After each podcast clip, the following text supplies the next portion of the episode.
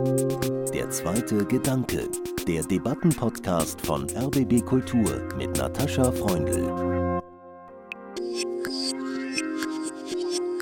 Wir haben es vorgezogen, eine Schlacht auf dem Schlachtfeld aufzunehmen, als abgeschlachtet zu werden. Das hat natürlich seinen Preis, aber genau so sah das Dilemma aus. Für mich ist es eine persönliche Katastrophe, dass ich überhaupt für Waffen plädiere. In diesem Jahr habe ich mich wahnsinnig sinnlos gefühlt, gleichzeitig so ohnmächtig wie noch nie und so sehr in der Verantwortung wie noch nie. Wenn die Menschen doch die Wahrheit erfahren werden, wenn sie es jetzt wissen, wie es in Diktatur war, wie viele Opfer es war, dann kann das doch nicht sein, dass sie wirklich also die Diktatur wieder gutheißen. Was heißt Sicherheit? Ne? Wir wissen einfach nur, das ist alles Unsicherheit und es gibt keine Sicherheit. Und was wir vorher annahmen, das war auch ein Mythos, das war etwas, an das man glauben wollte.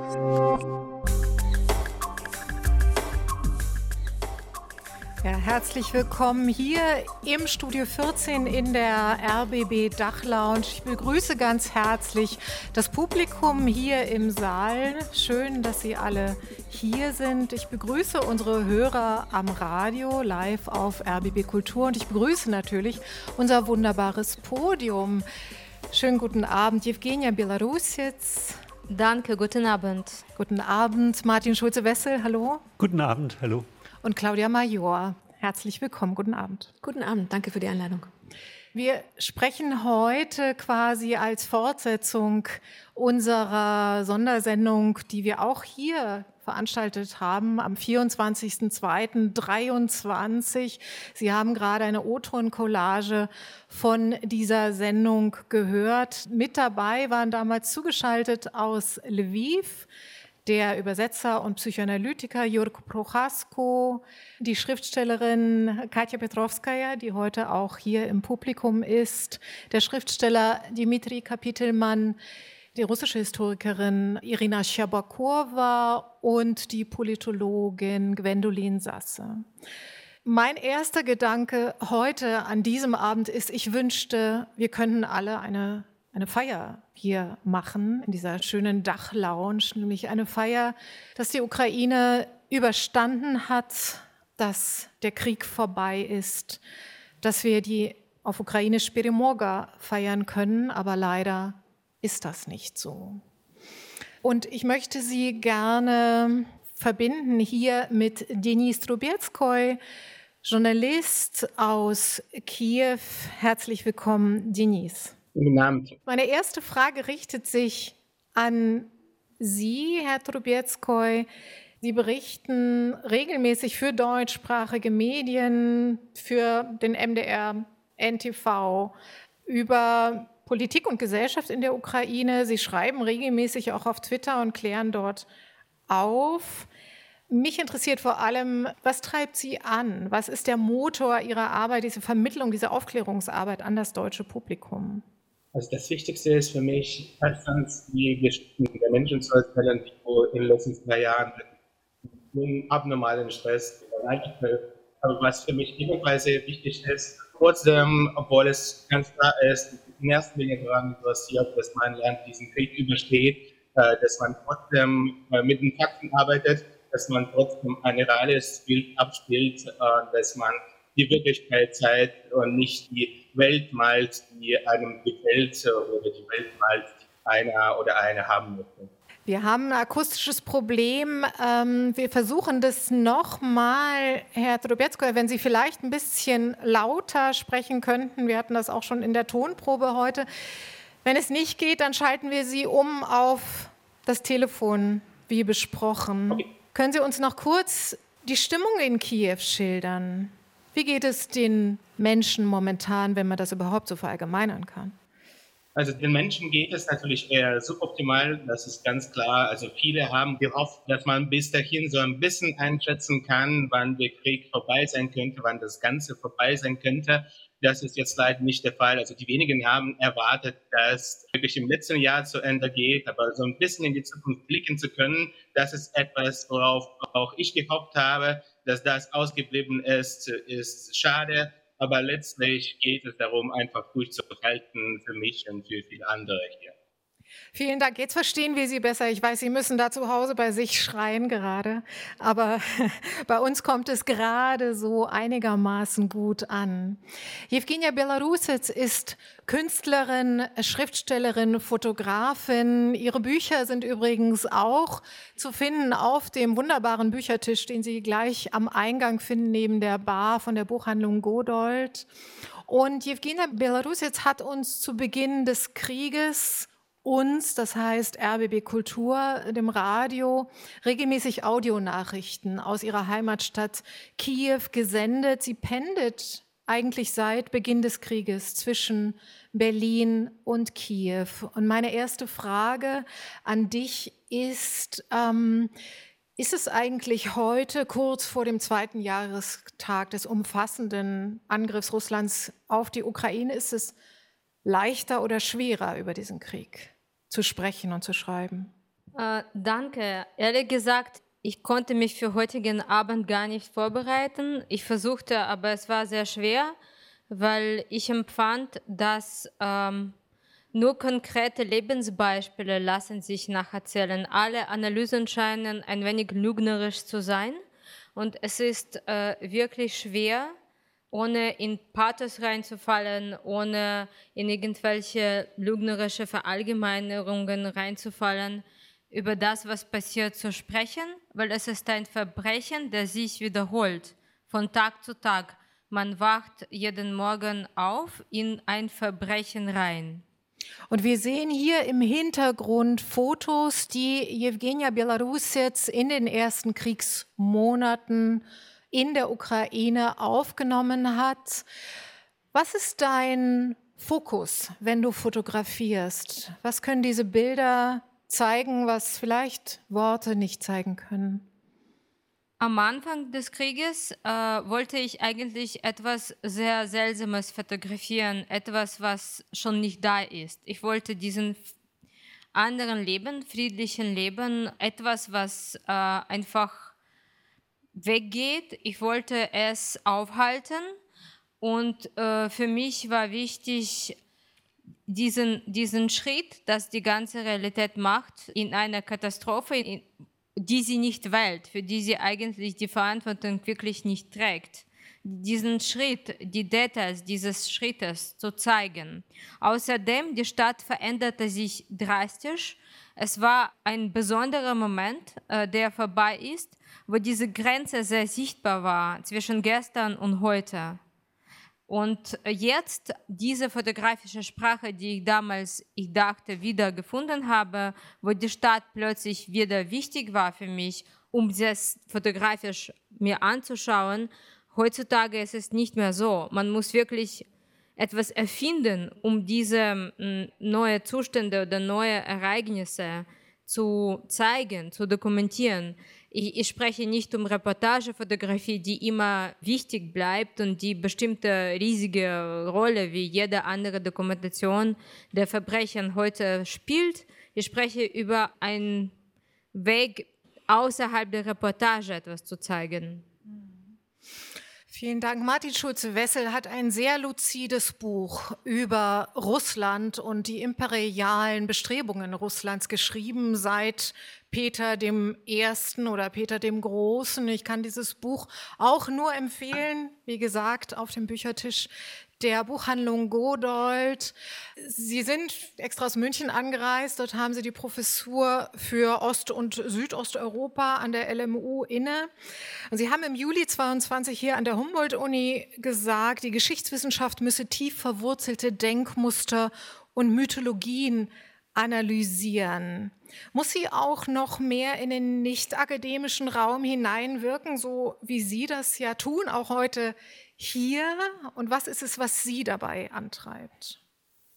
Also mich treibt damit an, dass Putin Geschichte ja auf eine obsessive Art und Weise missbraucht. Äh, er redet ständig von Geschichte und Geschichte ist es, die diesen Krieg motivieren soll. Und dabei instrumentalisiert er nicht einfach Geschichte, wie viele Politiker das tun. Äh, sondern er macht daraus wirklich eine Waffe. Also er hatte neulich ein Interview mit einem rechtsgerichteten amerikanischen Journalisten, mit Tucker Carlson, und da kam es dann heraus im Rahmen einer fast 20-minütigen Vorlesung im Grunde über die Geschichte seit dem 9. Jahrhundert, dass die Ukraine eine konstruierte Nation sei, eine unnatürliche Nation.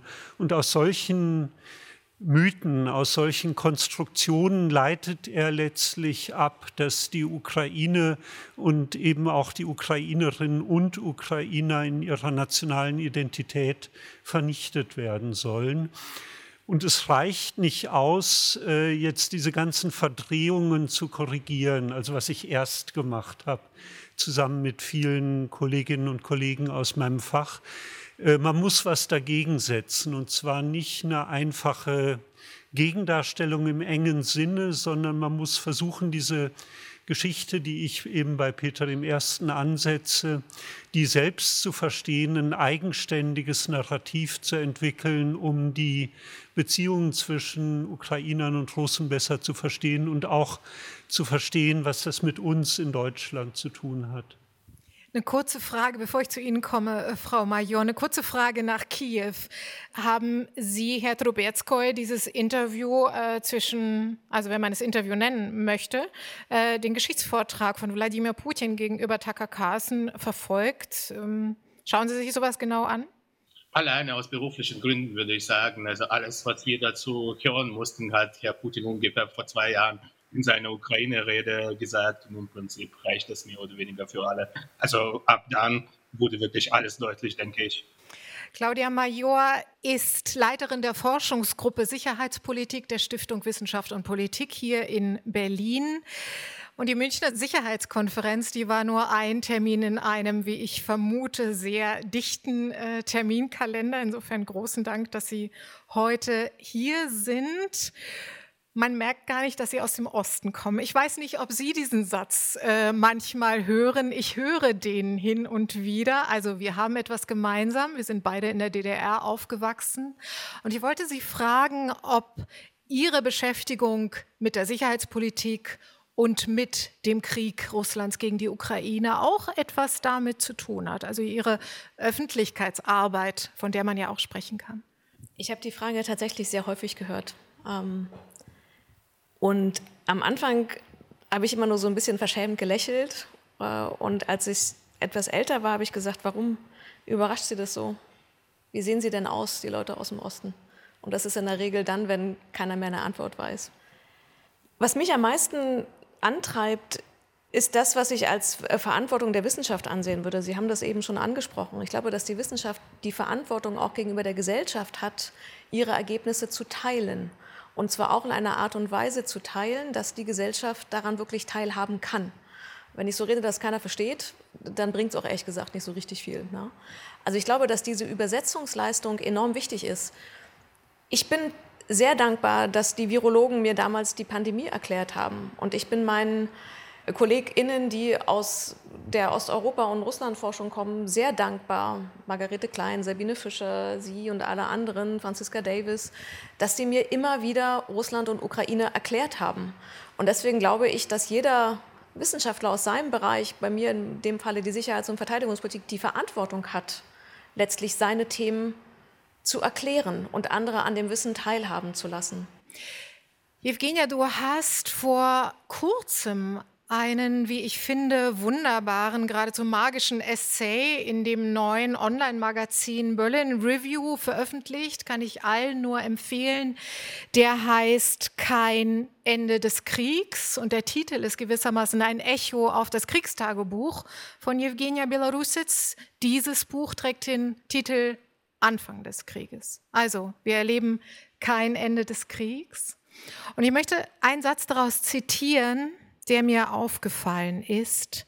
Während der letzten von unaufhörlichen Raketen- und Drohnenattacken geprägten Monate hat sich Kiew und womöglich die ganze Ukraine in eine Insel verwandelt, die vom Rest der Welt wie abgeschnitten ist.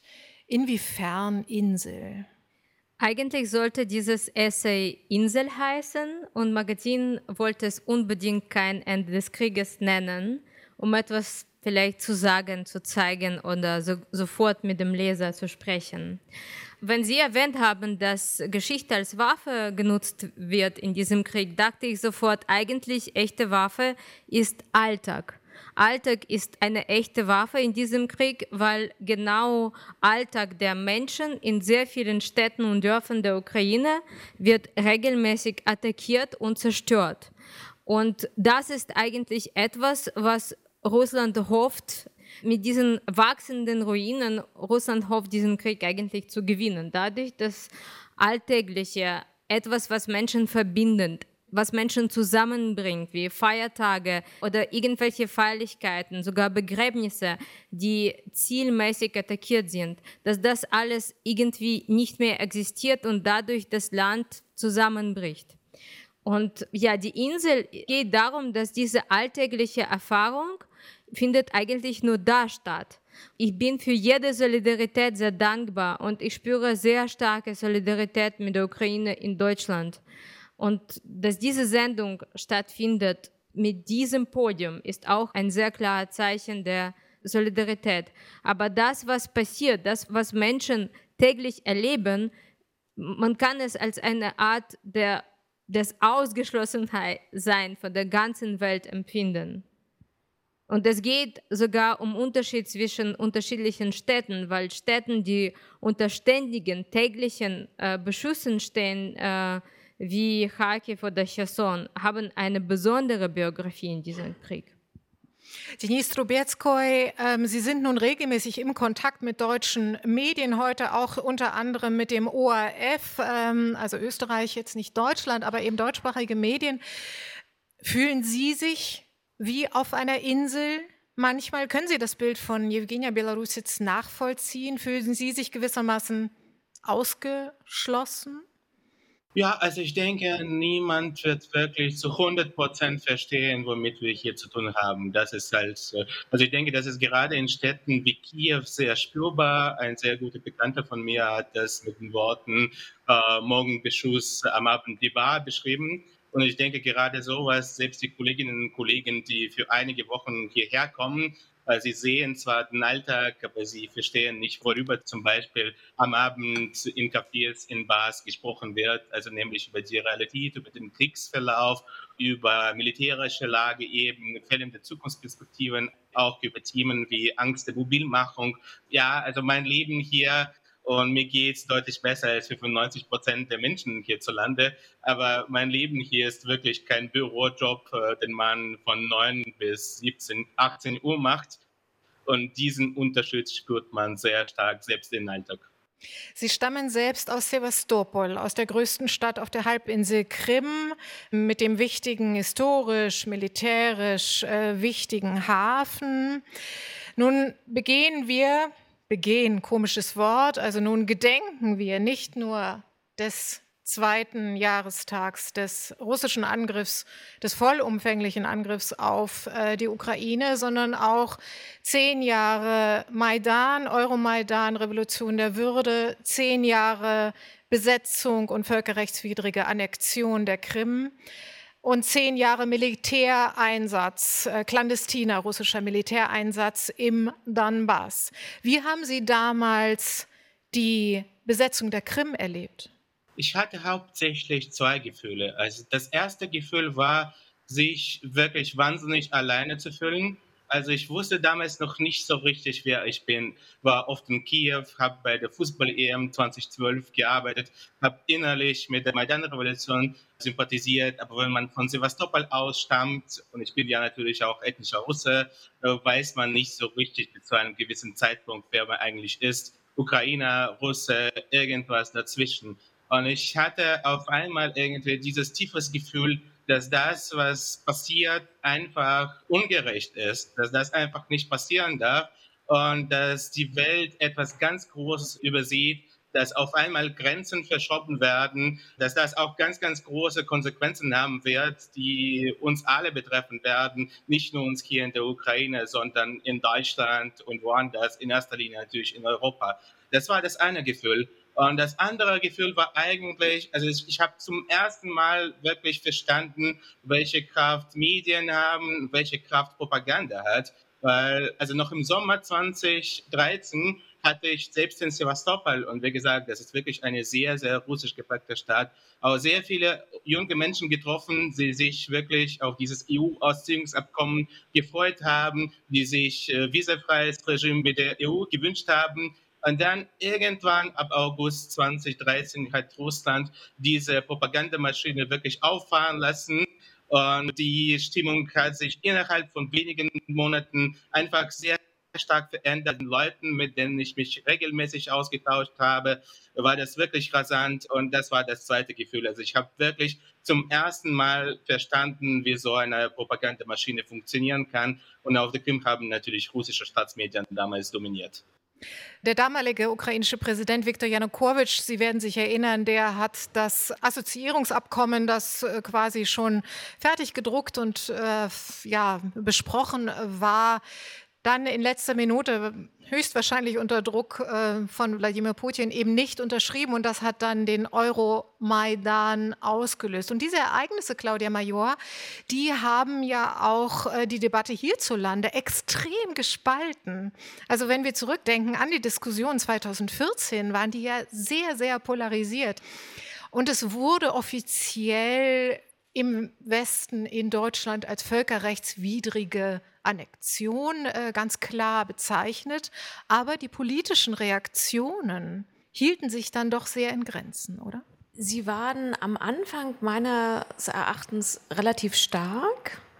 Also wenn ich in meinen Bereich gucke, den Verteidigungsbereich, war die Annexion der Krim der Punkt, ab dem Deutschland wieder mehr in den eigenen Schutz investiert hat. Also die Verteidigungsausgaben gesteigert hat, die NATO als europäisches Verteidigungsbündnis hat sich neu aufgestellt, weil gerade die mittel- und osteuropäischen Staaten, die baltischen Staaten und Polen gesagt haben, äh, wir haben euch mehrfach darauf hingewiesen, seit Georgien 2008, seit Tschetschenien, dass Russland ein Problem ist und wir erwarten einen besseren Schutz. Das heißt, in dem Bereich gab es gerade 2014 wirklich ein, eine Veränderung. Ja? Aber mein Eindruck, wenn ich zurückblicke, war, dass, dass die Lernkurve nicht sehr steil war und dass es ein Bestreben gab, eigentlich relativ schnell wieder zurück zur Normalität zu kommen. Das beste Beispiel ist, dass Nord Stream 2 erst nach 2014 auf den Weg gebracht worden ist und dass auch in der Analyse der russischen Politik sich nicht viel verändert hat. Also vereinfacht kann man, glaube ich, sagen, dass wir immer noch auf die Ukraine oder dass ein Großteil der politischen Eliten immer noch auf die Ukraine über Russland geguckt haben. Also nicht die Ukraine als eigenständigen Staat, Nation, Geschichte wahrgenommen haben, sondern immer dieses, dieses Moskauer Prisma gehabt haben. Genauso mit anderen Ländern. Und dass die Bereitschaft zu hinterfragen, ob unser Blick auf Russland so stimmt und ob die Rezepte, die Deutschland bis dahin außenpolitisch vertreten hatten, überhaupt funktionieren, die Bereitschaft hat meines Erachtens sehr schnell wieder abgenommen. Also wir kennen alle den Begriff der Konvergenztheorie, also diese Idee, wenn man mit dem Gegenüber, in dem Falle Russland, nur eng genug zusammenarbeitet, dann nähren sich die Vorstellungen an. Dann wird das Gegenüber auch politisch demokratisch, es wird wirtschaftlich liberal, es wird international verantwortungsbewusst. Das war die Idee der Modernisierungspartnerschaft, wie Außenminister Steinmeier sie damals auf den Weg gebracht hat. Und spätestens 2014 hätte man wissen können, hat offensichtlich nicht funktioniert. Aber die Bereitschaft, die eigenen Ansätze zu hinterfragen und zu sagen, wir liegen hier falsch. Unsere Annahmen stimmen nicht. Russland hat sich dezidiert bewusst entschieden, einen anderen Weg zu gehen, innenpolitisch und außenpolitisch, mit dem Ausschalten der, der Opposition, mit dem Ausschalten der freiheitlichen Räume, mit einer aggressiven militärischen Außenpolitik, mit Krieg führen als Mittel der Wahl, in an, also ob es jetzt Georgien ist ähm, oder mit Blick auf Syrien oder anderem. Das kam nicht an, weil es eine wahrscheinlich ein zu großes Hinterfragen der bisherigen Ansätze war und weil es, hätte man es konsequent umgesetzt, enorme Kosten mit sich gebracht hätte. Die Kosten haben wir dann einfach zehn Jahre später gezahlt. Ne? Aber damals war die Bereitschaft zu sagen, wir haben uns geirrt, war noch nicht da. Obwohl, nochmal, ich sage es nochmal ausdrücklich, gerade unsere mittel- und osteuropäischen Partner, die baltischen Staaten und Polen, mehrfach regelmäßig gewarnt haben. Ich kann mich erinnern, dass in jeder Konferenz Ende der, also so ab 2016, 17, in Mittel- und Osteuropa die Frage nach Nord Stream kam. Also es war ja nicht so, als hätte es keine Warnungen gegeben, aber es gab keine Bereitschaft, diese auch aufzunehmen. Herr Schulze-Wessel, der Übersetzer Jurko Prochasko, den ich schon erwähnt habe, ähm, der hat gleich zu Beginn des Angriffskriegs, des großen, sogenannten Großen Kriegs, ähm, vermutet, dass Deutschland so spät, verzögert gewissermaßen reagiert auf die Bedrohung, die von Russland ausgeht, weil man möglicherweise sozusagen die imperiale Geschichte doch sehr eng verbunden war mit der russischen und das viel zu wenig reflektiert wurde. Was sagen Sie dazu?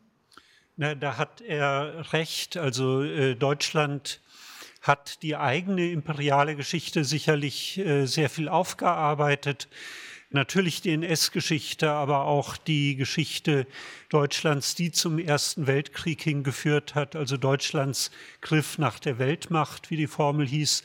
Aber merkwürdigerweise ist diese Verbindung mit Russland geblieben und Claudia Major hat es eben schon gesagt. Wir haben uns angewöhnt, in Deutschland die Verhältnisse im östlichen Europa durch das russische Prisma zu sehen. Also selbst in der Entspannungspolitik war ja die Formel immer, der Schlüssel liegt in Moskau. Und so ist in der deutschen Politik eben sehr lange darauf vertraut worden, dass man vor allen Dingen gute Beziehungen nach Moskau hin braucht und alles andere hat einen zweiten Rang bekommen. Und das eben nicht nur in der Politik, sondern auch in der Wahrnehmung. Also wir sprachen jetzt gerade von 2014. Sicherlich, also die Verteidigungsanstrengungen haben in diesem Jahr wieder zugenommen. Aber im selben Jahr gab es eine Diskussion darüber, ob die Ukraine wirklich eine Nation ist und einen Nationalstaat verdient hat. Also es gibt einen Historiker, einen Kollegen von mir, der das verneint hat und Helmut Schmidt als Herausgeber der Zeit damals hat sich dieser skandalösen und auch jetzt wissenschaftlich überhaupt nicht nachvollziehbaren Meinung angeschlossen. Also insofern gibt es sehr viel imperiales Gepäck, was wir noch mit rumschleppen. Und ich glaube auch, dass das noch nicht vorbei ist. Also solche Prozesse, Denkmuster zu revidieren, die dauern extrem lange. Und äh, ich bin gespannt, was da noch alles auftaucht im deutschen Diskurs in den nächsten Jahren. Ich frage mich aber auch, Denis Trubetsko, wenn man auf die ukrainische Politik dieser Jahre blickt und auf die Reaktion der damaligen Übergangsregierung nach dem Sturz Viktor Janukowitschs und dann äh, des neuen Präsidenten Poroschenko. Damals wurde ja der Kampf gegen die Militäroperationen auch die separatistischen Bewegungen im Donbass wurden Antiterroroperation in der Ukraine genannt, ATOR kurz. Ich habe mich immer gefragt, warum wird das nicht Krieg genannt? Können Sie das vielleicht noch mal kurz erklären?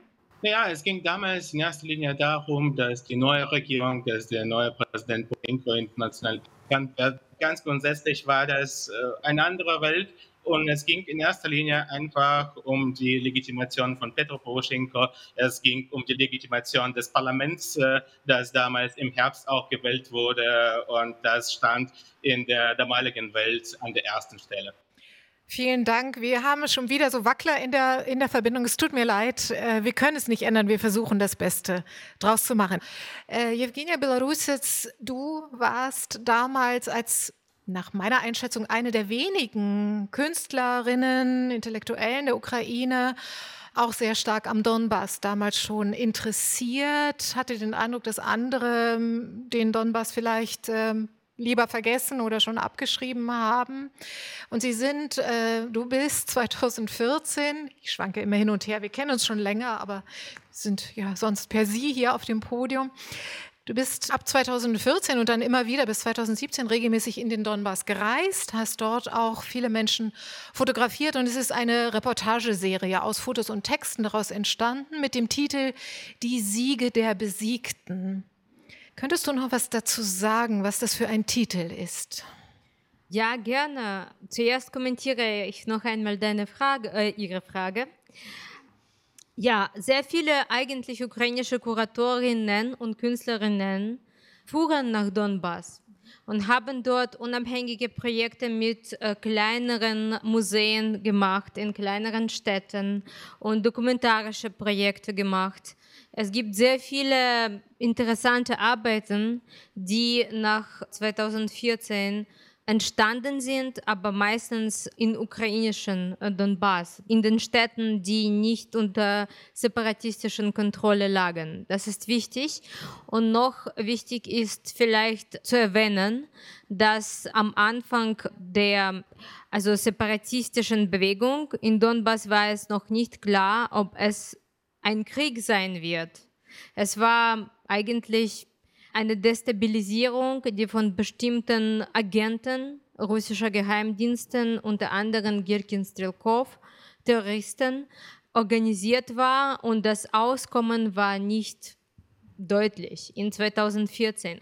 Alles sah wie ein Krieg aus plötzlich, als russische Panzer die Grenze überschritten haben und russische Armee war vor Ort, um separatistische Bewegungen zu unterstützen. Und das war an die ganze Welt als Waffen, die in bestimmten Waffenhandeln gekauft wurden von Separatisten. Das war als etwas äh, vor Ort entstandenes verkauft und ziemlich erfolgreich. In der ganzen Europa war diskutiert, ob separatistische Bewegung etwas eigenständiges ukrainisches äh, ist oder doch von Russland stark beeinflusstes Ereignis ist.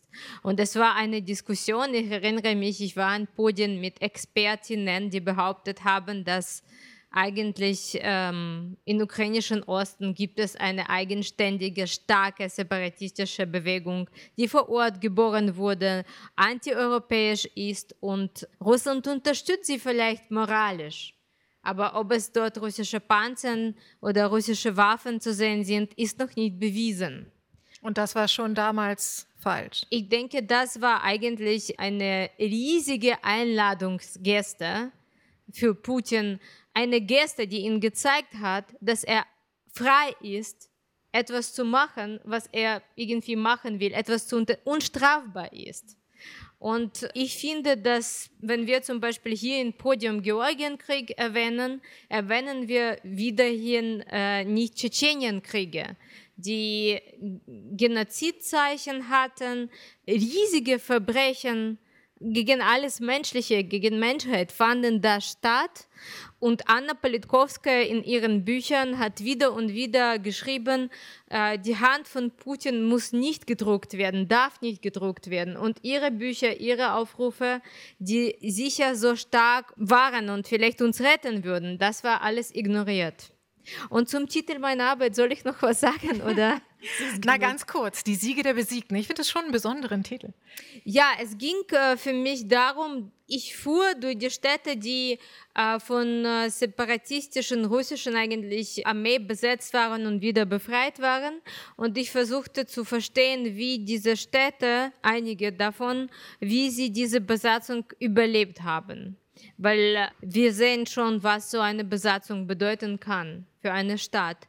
Und ich habe entdeckt, dass die das eigentlich wirtschaftliche System, das von der Ukraine auch aus Kiew heraus sehr oft als sehr sowjetisch, zu alt und konservativ, nicht im guten Sinne beschrieben wurde, hat Ukraine äh, gerettet.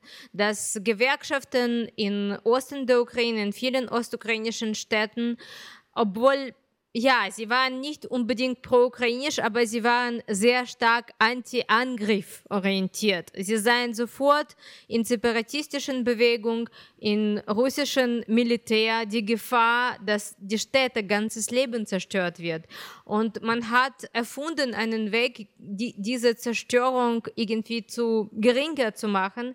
Man hat in sehr viele Bergwerke, und das ist eine Bergwerkergegend, einfach russische Militär nicht rein reingelassen und Bergwerkmitarbeiter, Bergwerke, also Menschen, sie haben einfach nicht in Militär gegangen, obwohl die Propaganda sehr stark war. Die Löhne aus Kiew konnten nicht rein in die besetzten Gebiete.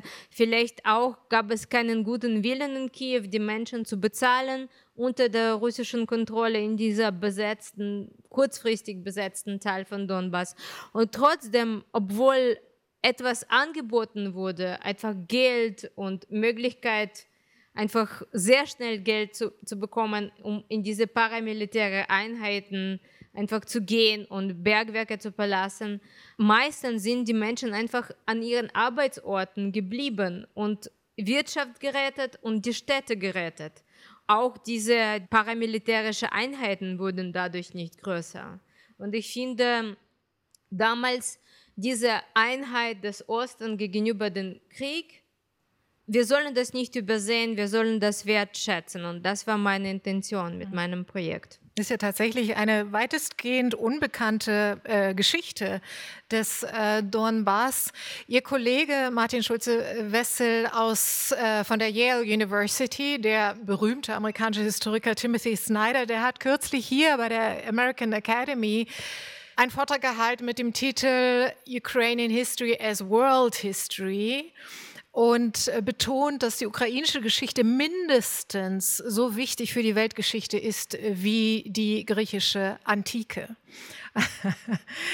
Also vielleicht hier auch eine Mythologisierung äh, der ukrainischen oder skytischen Geschichte. Ja, ähm, und ich versuche mal einen Sprung in die Gegenwart bzw. Reflexion nochmal auf den äh, Maidan zum Beispiel. Der äh, Ukraine-Korrespondent des Spiegel, Christian Esch, ehemals Russland-Korrespondent jetzt in Kiew, der hat gerade im Spiegel geschrieben darüber, dass die Geschichte des Maidan und die Schüsse auf dem Maidan eigentlich noch nicht aufgearbeitet sind. Und wir wissen alle, dass auch andere Teile der ukrainischen Geschichte nicht aufgearbeitet sind.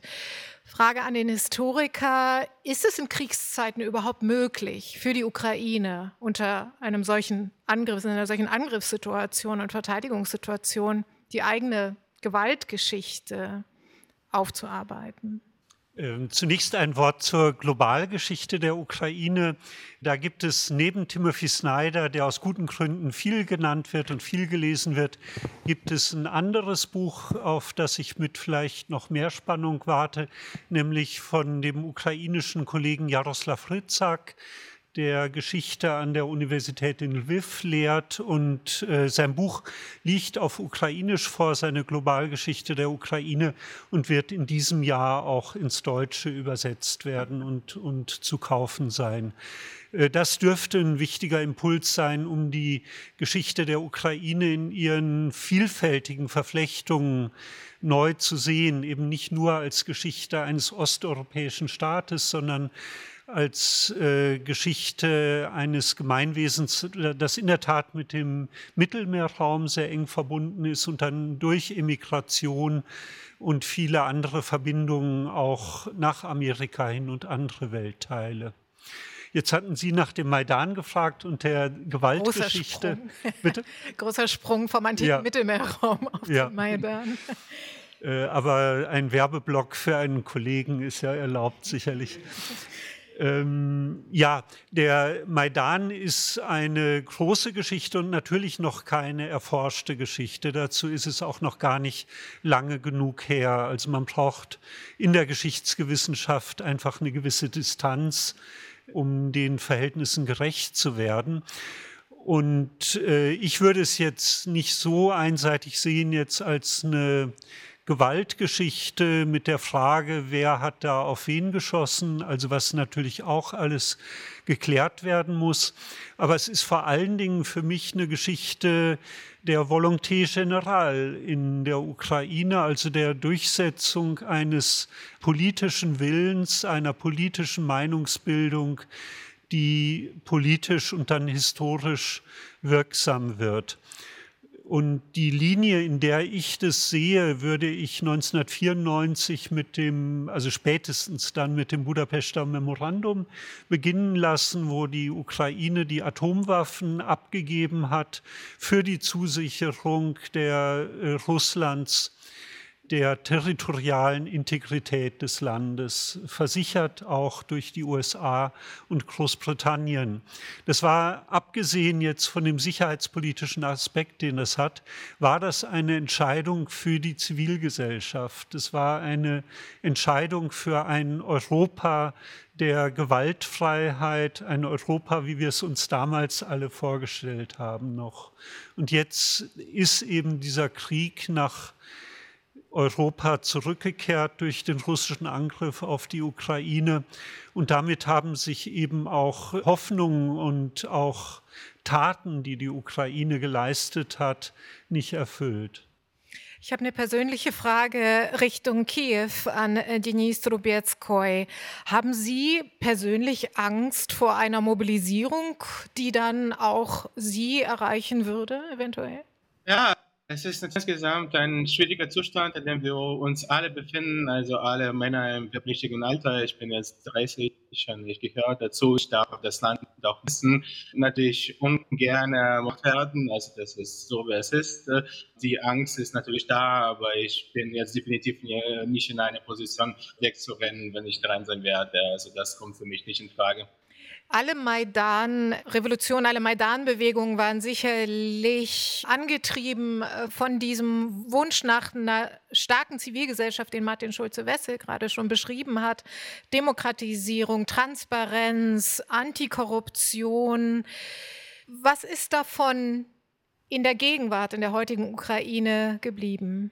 Herr Trubetsko. Ich denke, also wenn wir wirklich darauf schauen, äh, wie zum Beispiel 2023 mitten im Krieg hierzulande verlaufen ist, wie viele Antikorruptions- bzw. einfach Korruptionsrecherchen die hiesigen investigativen Journalisten veröffentlicht haben, die im September letzten Jahres zu großen Veränderungen im Verteidigungsministerium, im wichtigsten Ressort dieses Landes, geführt haben. Da wurde im Prinzip letztlich die gesamte Führung gewechselt, Präsident und alle Stellvertreter dass sich einiges verändert hat, dass die Ukraine jetzt eben auch eine Vorzeigedemokratie ist, ist auch irgendwie klar. Andererseits hat sich die Gesellschaft und auch der Staat in diesen zehn Jahren massiv weiterentwickelt.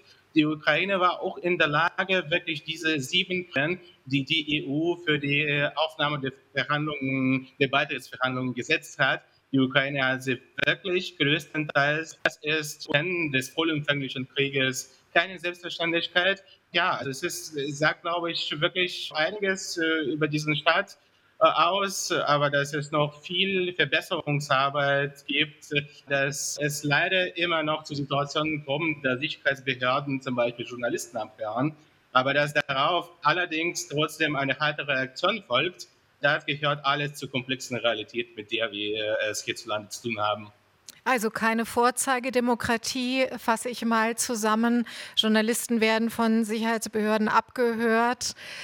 Martin Schulze-Wessel. Nur ein Satz. Ähm, also historisch gesehen kommt es eigentlich nicht vor, dass sich Staaten in Kriegen demokratisieren. Also das Erstaunliche ist, dass in der Ukraine nach 2014 noch ein demokratischer Machtwechsel stattgefunden hat. Erstaunlich ist, dass die Korruption selbst im Krieg zurückgeht. Also wenn man andere historische Fälle sieht, meinetwegen Deutschland im Ersten Weltkrieg, ist ein durchaus weitgehend demokratischer Staat am Anfang gewesen, am Ende eine Diktatur der obersten Heeresleitung. Das ist das Normale und der ukrainische Fall ist der besondere.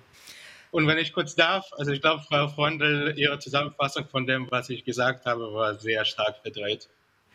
Das tut mir leid, aber wir verstehen Sie auch leider ähm, nur sehr beschränkt. Das muss ich leider Und auch zu meiner Verteidigung sagen. Dazu muss ich allerdings wirklich sagen, dass das Problem nicht an meiner Seite liegt. Das wollte ich auch nicht behaupten. Es ist die Technik. Wir schieben es auf die, auf die Technik. Claudia Major, der ukrainische Präsident hat den Oberbefehlshaber ausgewechselt und mit ihrer Ex Expertise, auch mit ihrer militärischen durchaus Expertise, weil sie doch viele Konflikte und insbesondere diesen Krieg besonders äh, beobachten, die ukrainische Schriftstellerin Oksana Sabuschko hat mir zu Beginn des Krieges mal gesagt, nicht Zelensky gewinnt den Krieg, damals sah es noch mehr nach Gewinn aus, nicht Zelensky gewinnt den Krieg, sondern Saluzhny. Wie haben Sie jetzt diesen politischen Zug Zelenskys bewertet? Ich habe keinen Einblick in die innerukrainischen Debatten und deswegen kann ich nur von der Außenwahrnehmung sprechen. Und dort würde ich sagen, dass es einfach extrem unglücklich war, dass sich diese Debatten und Gerüchte so lange hingezogen haben. Und dass es lange darüber spekuliert worden ist, wird er abgelöst, wird er nicht abgelöst, durch wen wird er abgelöst und wann. Und dass das kein kein gutes Bild nach außen gegeben hat. Es ist nicht unüblich, dass Generalstabschefs nach einer bestimmten Zeit ausgetauscht werden. Und ich würde da jetzt auch nicht versuchen, eine riesengroße Krise rein zu interpretieren, sondern mein Punkt war vor allem zu sagen, im Sinne der Botschaft und des Messagings ist es nicht optimal verlaufen. Wir aber das ändert, kann ich kurz noch was sagen, das ändert aber sozusagen wenig an den Gegebenheiten in diesem Krieg, die vor allen Dingen auf der militärischen Ausrüstung und dem Personal aufbauen. Ja, also wenn wir überlegen, was darüber entscheidet, ob die Ukraine noch mehr Gelände gefreien kann oder eher sich zurückziehen muss wie in Avdiivka, dann liegt es natürlich an der ukrainischen militärischen Führung, es liegt aber zuallererst am Personal und an der Ausstattung der Streitkräfte. Momentan haben sie einen massiven Munitionsmangel, sie haben immer noch keine Luftunterstützung und absehbar können sie ihre Ausrüstung nicht in dem Maße ersetzen, wie sie zerschlissen wird. Es fehlt an Reparatur, es fehlt an Ersatzteilen, diesen ganzen Sachen. Und das sind eigentlich, finde ich, immer die Schlüsselelemente, auf die wir uns konzentrieren sollten. Wenn es ein politisches Ziel gibt, was in diesem Falle in Deutschland die Bundesregierung definiert hat, nämlich dass die Ukraine ihr Territorium befreien soll, dann definiert dieses politische Ziel die militärischen Mittel. Oder sagt, wenn wir das erreichen wollen, was brauchen sie dafür? Und dann ist die Frage, machen wir diese Ableitung oder machen die westlichen Staaten diese Ableitung und stellen der Ukraine das zur Verfügung, was sie braucht, um ihr Ziel zu erreichen, oder machen sie es nicht? Und wenn sie es nicht machen, dann kommen wir zu dem Status, den, der, den Präsident Zelensky in München am letzten Wochenende gesagt hat, ein künstliches Defizit. Also zu erwarten, dass die Ukrainer kämpfen, ihnen aber nicht die Mittel zu geben, das ist einfach riesengroßes Verantwortungs, eine Verantwortungsfrage.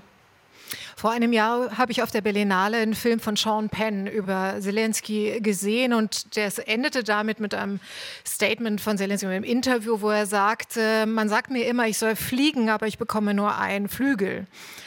Kürzlich gab es das Abkommen zwischen äh, Zelensky und äh, Scholz am 16. Februar, am Tag, als dann vielleicht zufällig oder auch nicht Alexei Nawalny starb im Straflager.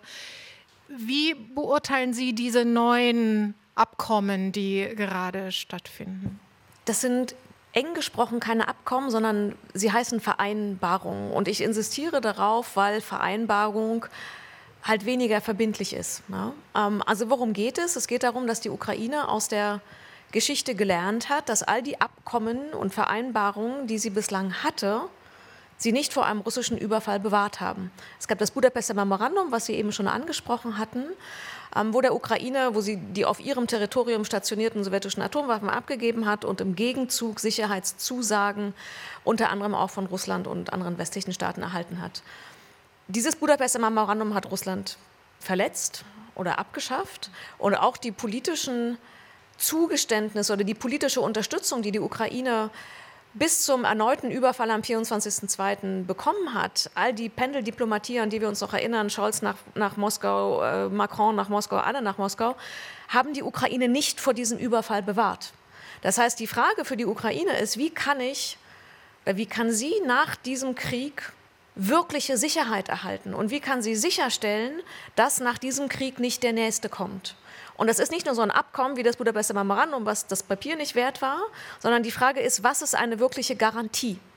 Und eine Garantie sind vereinfacht formuliert eine NATO-Mitgliedschaft oder eigene Atomwaffen oder wenn sich, und ich sage das nur fürs Protokoll, weil es so unwahrscheinlich ist, wenn sich Russland demilitarisieren würde. Das sehen wir gerade nicht. Ne? Das heißt, die Frage ist eigentlich, gibt es die Möglichkeit, dass die Ukraine ein NATO-Mitglied wird und damit den gleichen Schutz hat wie Estland, Deutschland und Portugal?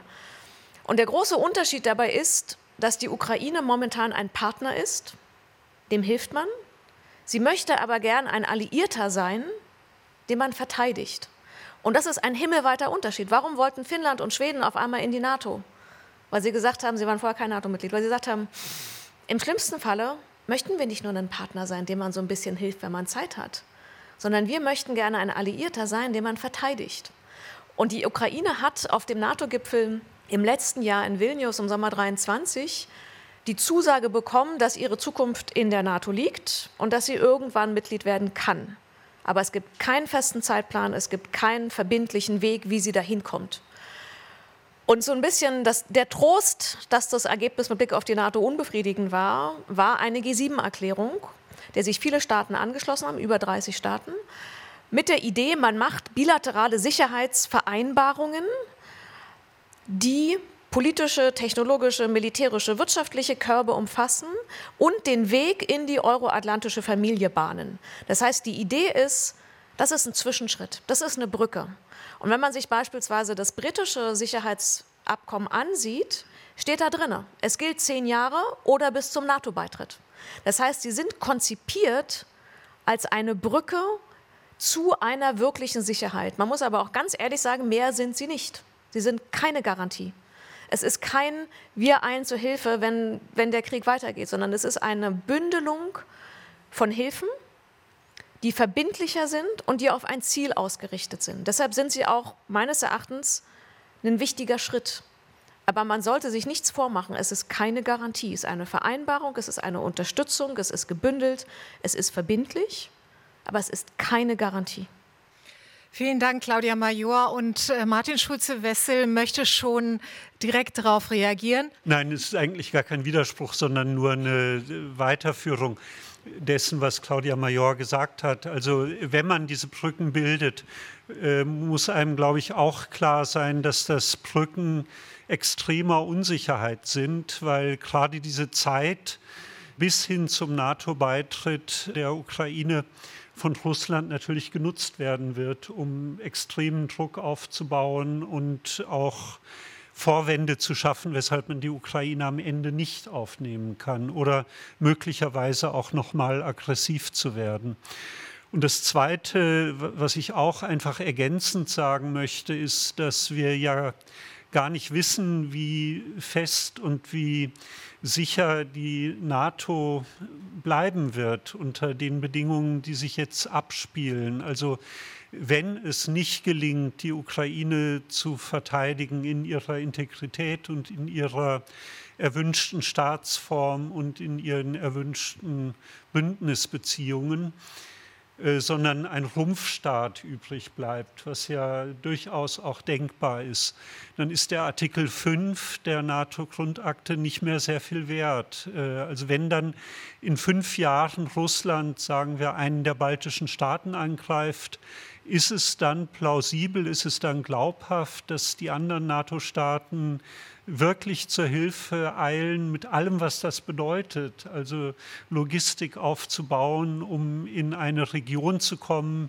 die noch schwerer zu erreichen ist als die Ukraine. Also wenn man die Sachen jetzt laufen lässt und der Ukraine nicht wirklich entschieden hilft, und zwar so, wie Sie es gesagt haben, Frau Major, mit einer Analyse, was droht und einer Ableitung, was notwendig ist zu tun. Also wenn, wenn das nicht geschieht, dann kann die Staatengemeinschaft der NATO, kann das Bündnis der NATO eben zu einem Hühnerhaufen werden, das davonläuft und jedenfalls nicht mehr koordiniert agiert gegen die Bedrohung von außen.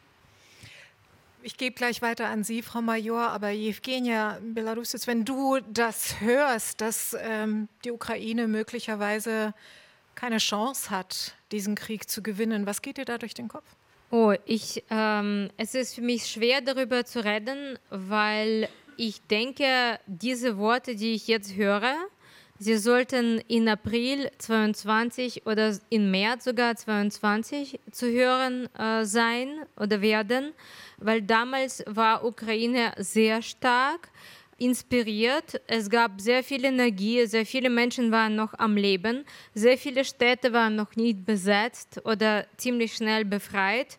Die Hälfte von Donbass war unter ukrainischer Kontrolle, die Städte waren noch nicht vernichtet und ja, so, so vieles war noch zu retten, würden wir damals Munition bekommen, über die wir baten. Aber äh, wichtig ist zu verstehen, dass Ukraine, die in sehr vielen heutigen Appells, auch pro-ukrainischen Appells und Aufrufen, sie scheint in diesen Appells immer stabil zu sein, als etwas, was einfach aus Eisen besteht und da steht und Europa und die ganze Welt von einer aggressiven und beinahe faschistisch gewordenen Land schützt. In Wirklichkeit es sind Menschen da und wir sind schon zwei Jahre in einem unglaublich schrecklichen Krieg.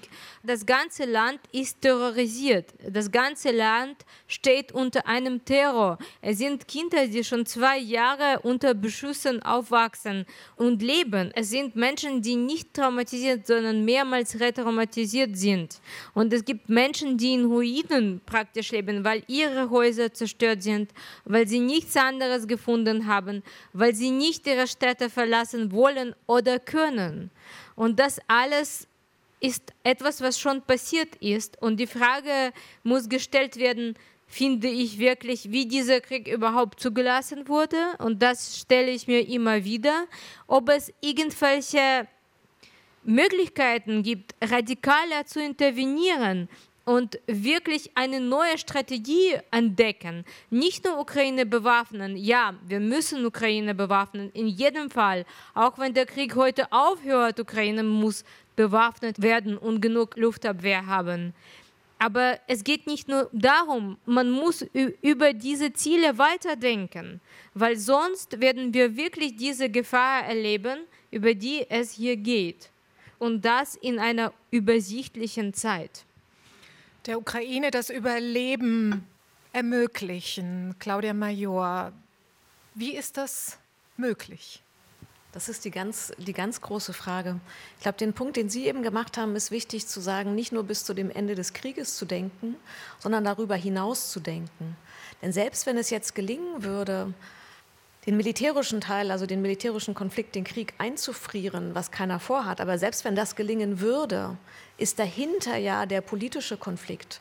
Und das ist noch ein nettes Wort dafür, dass Russland die Existenzberechtigung der Ukraine abspricht. Das heißt, selbst wenn es der Ukraine gelingt, alle ihre Gebiete zu befreien, solange Russland seine Ziele nicht verändert, wird es keinen belastbaren Frieden und Stabilität geben. Und das ist etwas, was mich in der Debatte hier immer beeindruckt, dass alle irgendwie denken, wenn der Krieg vorbei ist, dann ist gut. Und dann haben wir Frieden, dann ist vorbei.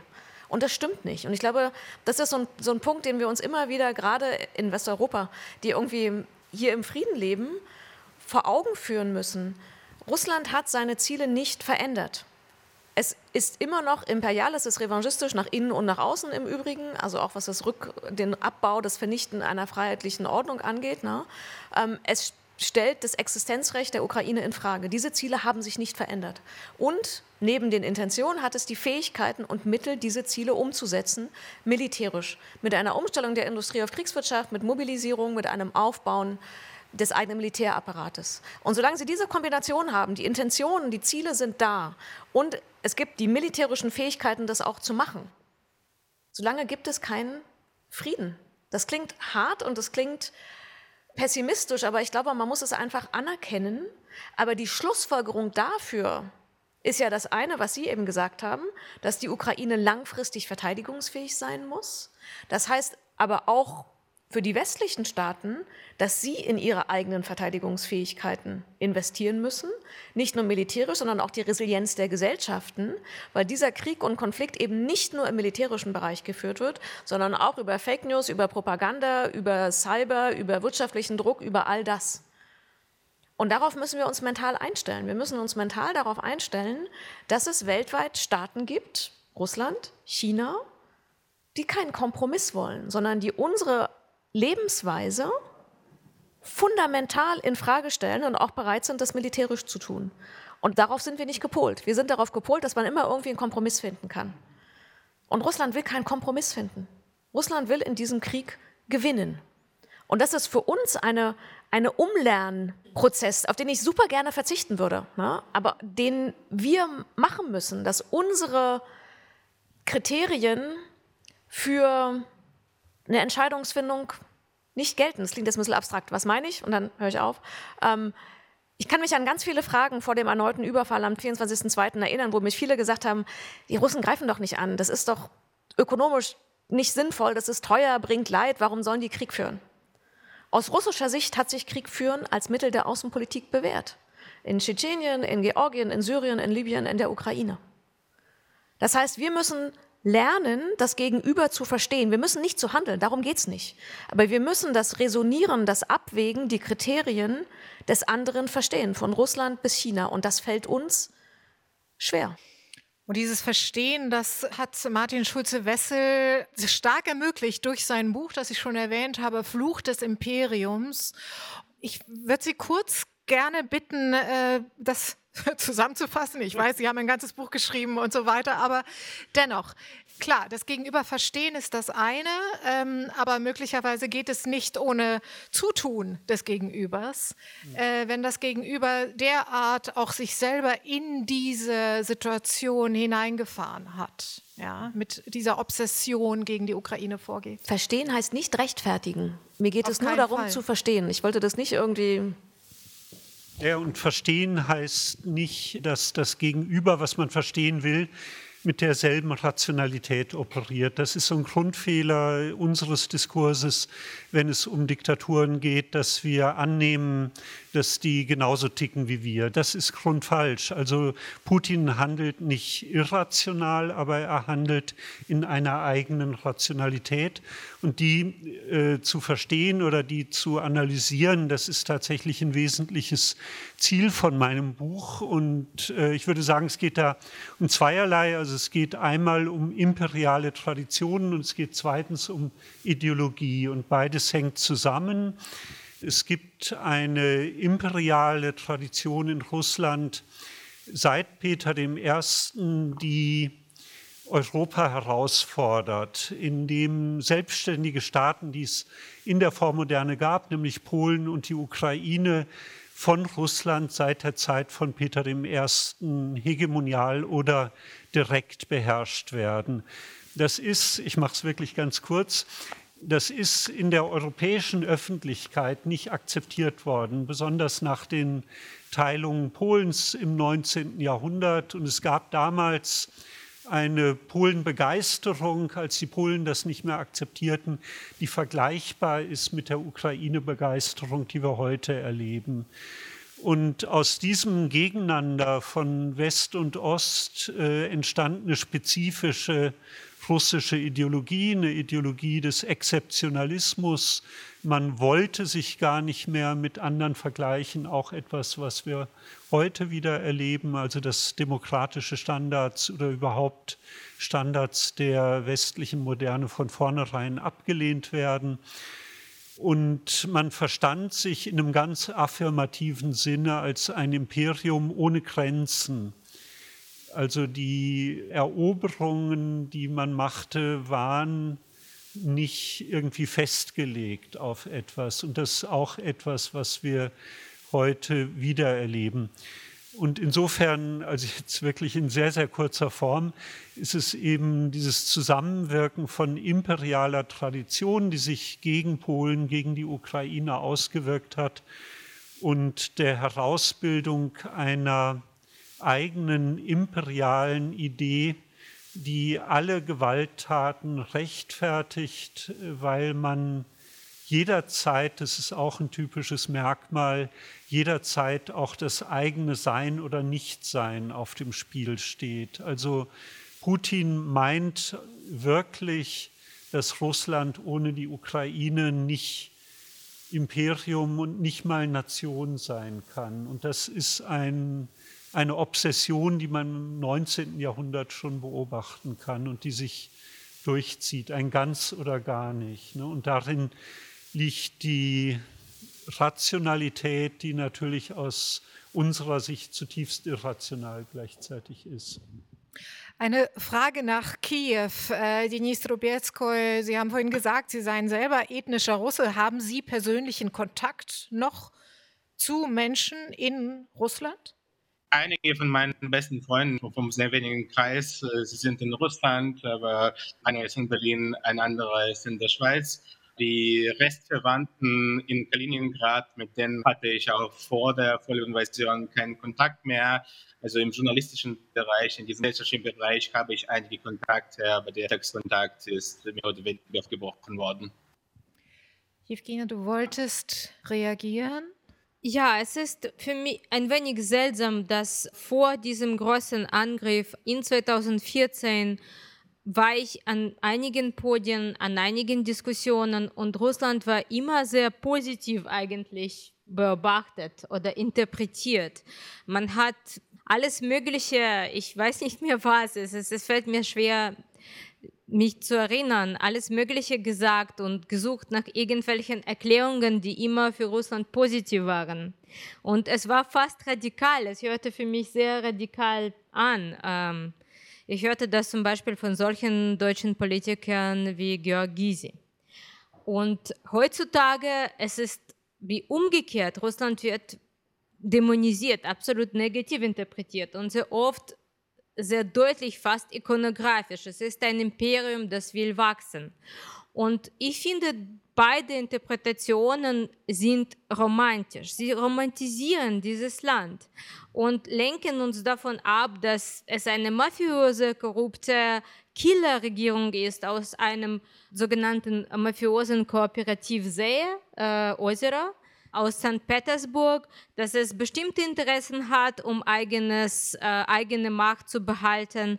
Wir sollen nicht wie Putin so lange zurückgreifen in die Geschichte, um diese Komplexität dieser Menschen zu verstehen, die vielleicht ungebildet sind, die vielleicht sich überhaupt mit Geschichte eigentlich nicht auskennen und nicht auskennen wollen, die von irgendwelchen Märchen, die aus Geschichte gebildet sind, in diesen Märchen leben und die uns etwas erzählen, uns um zu beeinflussen.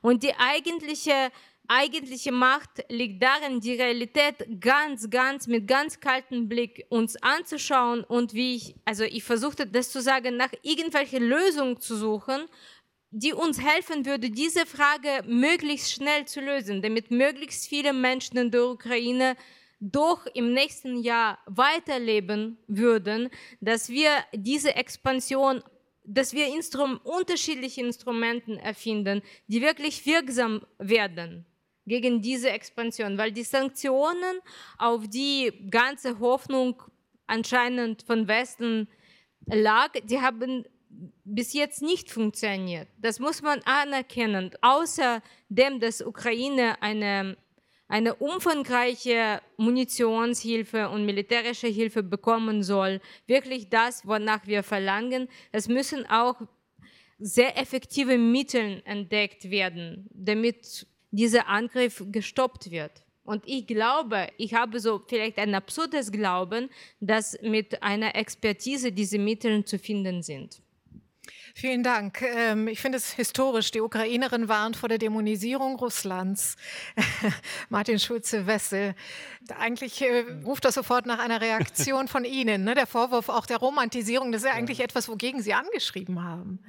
Ja, also ich, ich versuche das noch zu verstehen, was Sie gesagt haben. Also auf jeden Fall ist Russland ein Mafiastaat ganz klar. Aber ich glaube, es würde zu kurz greifen, dieses Regime von Putin nur so zu verstehen. Also ein Mafiastaat beginnt keinen hochriskanten Krieg. Nicht? Also dieser Krieg ist ja für, für das russische Regime extrem riskant gewesen. Und ich bin, bin, davon überzeugt, also dass es ein Drehbuch gibt in dieser russischen Politik, das mit einer historischen Mission aufgeladen ist und äh, das aus diesem Drehbuch sich eben auch persönlicher Sinn für Putin ergibt in seiner eigenen Sicht. Ne? Also wenn, wenn man das jetzt nimmt, was Sie sagen, dann müsste es ja möglich sein, Putin ein Angebot zu machen, dass er seine Reichtümer in der Schweiz verzehren kann äh, und dass er also irgendwie einen geschützten Raum bekommt. Ich glaube nicht, dass das funktionieren würde. Im Übrigen ist Putin also aus meiner Sicht von Anfang an überhaupt nicht bereit gewesen, irgendeinen Kompromiss einzugehen. Aber diese Bereitschaft hat sich noch verringert. Also er ist nicht mehr derselbe wie beim Kriegsbeginn, sondern er spürt jetzt die Unterstützung, die er von China bekommt. Er sieht sich in einer welthistorischen Rolle, eben die Vorherrschaft des Westens abzulösen. Und das ist aus diesem aus, aus der Logik Putins ist das die größte Leistung, die man erringen kann in der Geschichte. Wenn ihm das gelingt, ist er nicht nur gleich Peter dem Ersten, sondern er ist größer als Peter der Erste. Darin liegt, glaube ich, keine Romantisierung, das zu sagen. hier bin ich einverstanden. Das möchte ich nicht bestreiten. Aber wenn ich sage Mafia, es bedeutet nicht, dass es nur um materielle Interessen geht, mhm. sondern dass wir wirklich Methoden erfinden können, wenn wir tief verstehen, was das ist. Wir, wir können irgendwelche Methoden doch erfinden und glaube daran, etwas zu beeinflussen und nicht nur mein eigenes Land diesem Feind praktisch überlassen. Weil Armee, ukrainische Armee, die seit Beginn des Krieges, wie absolut richtig an diesem Podium äh, gesagt wurde, äh, mit den mangelnden Waffen gekämpft hat, diese Armee besteht aus Menschen. Und man kann nicht von einem Land erwarten, dass es selbstständig so eine Last ewig tragen wird, mit Ausdauer und Projektionen in zehn Jahren, die eine Brücke der Sicherheit bauen würden für einen Übergang in ein mehr sicheres System. Das sind vielleicht meine Emotionen. Ich bin keine Expertin und ich bin auch nicht ein Teil der, also ich entscheide nichts, ich beobachte, ich bin jemand, der versucht äh, zu spüren, was im Land los ist, was unter Menschen besprochen wird und, und versuche dafür Bilder oder Worte zu finden, nicht mehr. Aber das ist vielleicht eine fehlerhafte Meinung, einfach Meinung. Mhm. Gab doch Glasnost, es gab Streiker, es gab Gorbatschow. Gibt es denn gar keine Hoffnung für Russland? Wir kommen zu der Hoffnung gleich noch und auch zu Ihrer Frage. Wir haben sogar Saalmikros. Ich würde gern, wenn Sie noch die Kraft und Geduld haben. Gerne noch eine Runde drehen, nämlich zu den aktuellen Ereignissen in Russland. Ich denke, das ist schon wichtig, dass wir nochmal über die Situation jetzt nach dem Tod von Alexei Nawalny sprechen. Und dann sind Sie dran, versprochen. Und die Frage nach der Hoffnung, die müssen wir und wollen wir auch stellen. Eine Frage nach Kiew mit der Bitte um laut und klare Antworte, dann kommt das hier auch besser an, Denis Trubetskoy. Wie ist der Tod von Alexei Nawalny in der Ukraine kommentiert worden?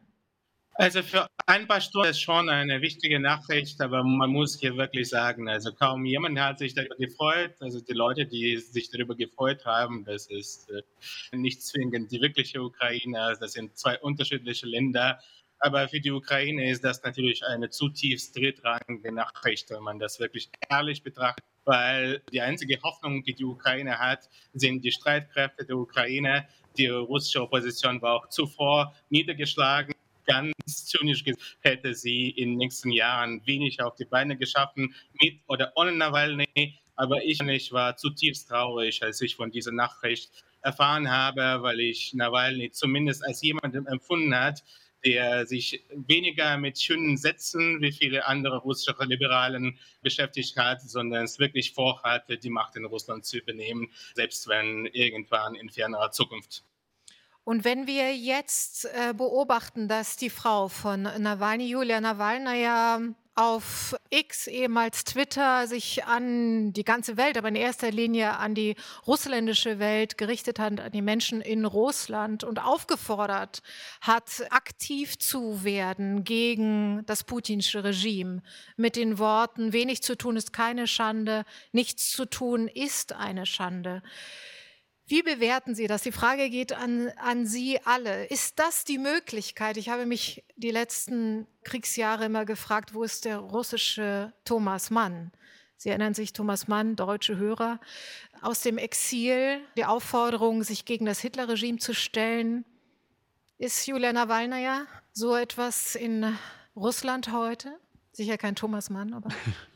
Also, also ich würde zunächst mal sagen, der also Nawalny ist nicht ersetzbar. Ne? Er ist die einzige Figur gewesen, die die radikale Opposition in Russland, also nicht nur die Kandidaten, die jetzt vielleicht zur Präsidentenwahl irgendwie als Scheinopposition antreten, sondern die, die wirklich andere Verhältnisse wollen, die hat er geeint. Er ist da die bei weitem überragende Figur gewesen, jedenfalls seit seiner Rückkehr nach Russland, nach dem Giftanschlag auf ihn. Und es gibt jetzt niemanden, der über sein Charisma verfügt. Es gibt niemanden, der über seine Netzwerke verfügt, Und deswegen ist es ein unersetzlicher Verlust. Äh, und dass seine Frau jetzt die Mission übernommen hat, ist sehr, ist sehr gut und vielleicht liegt darin auch ein Ansatz für die Zukunft. Aber es ist nicht vergleichbar mit der Rolle, die Nawalny gespielt hat eine Weile und die er gehofft hat zu spielen in der Zukunft. Und diese Rolle wäre natürlich nur dann zum Tragen gekommen, wenn die ukrainische Armee die Russen besiegt hätte. Also eine Niederlage Russlands ist die einzige Möglichkeit dafür, dass sich an dem Putin-Regime etwas ändert. Also eine Niederlage Russlands ist die einzige Hoffnung auch für Russland selbst. Claudia Major.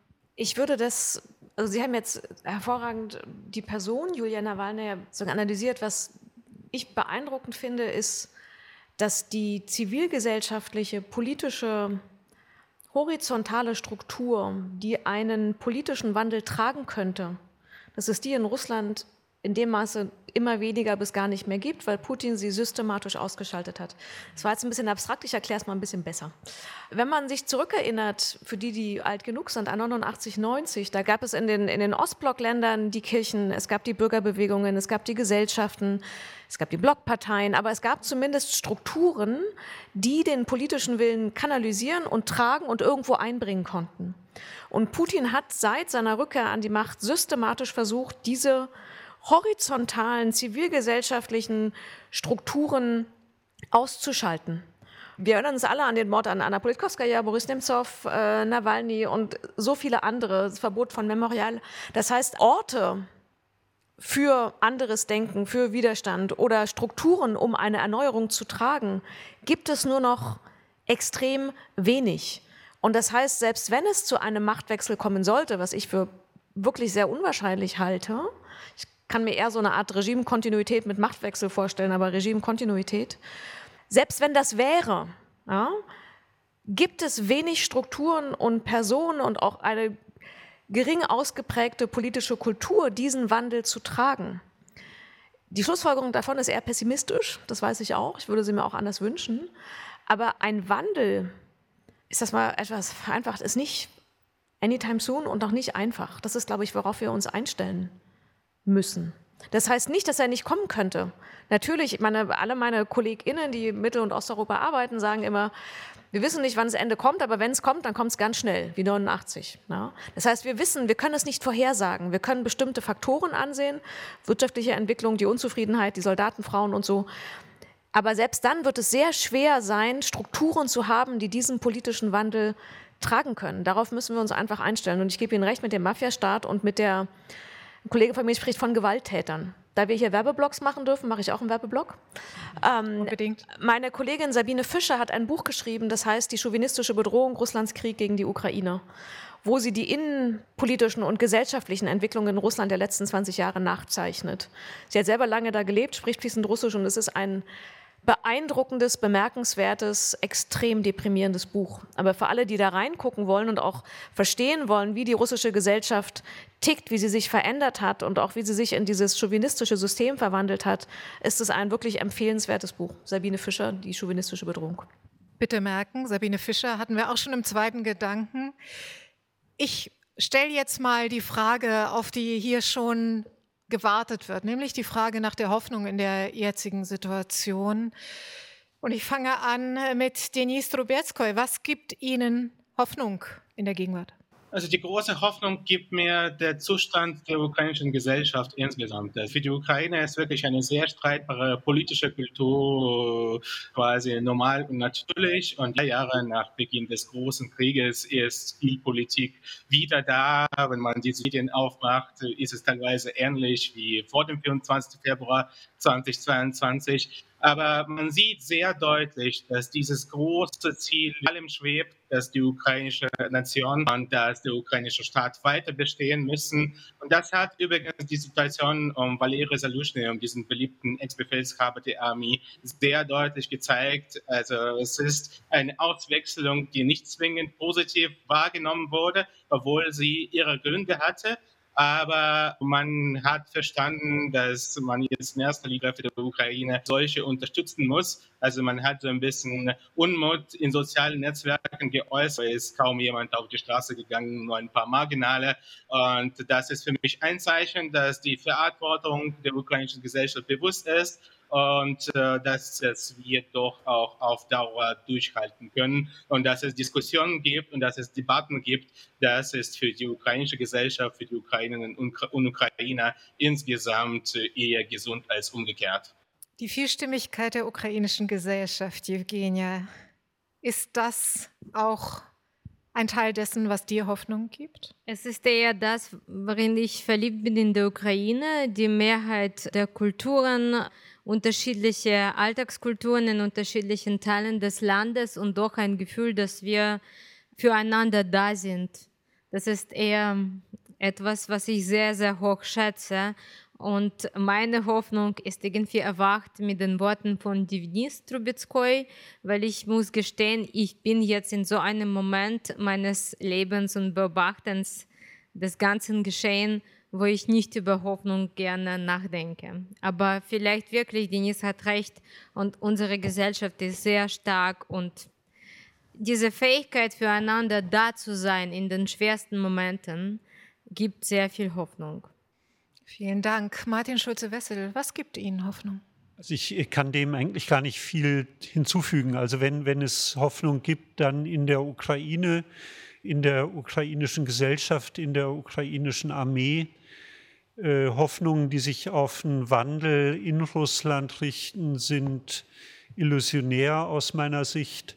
Mir ging jetzt gerade noch durch den Kopf, was sich auch seit sowjetischer Zeit verändert hat äh, in Bezug jetzt auf den Fall Nawalny. Also wenn man in sowjetischer Zeit Dissident war und im Westen bekannt, dann war man in seiner physischen Existenz sicher.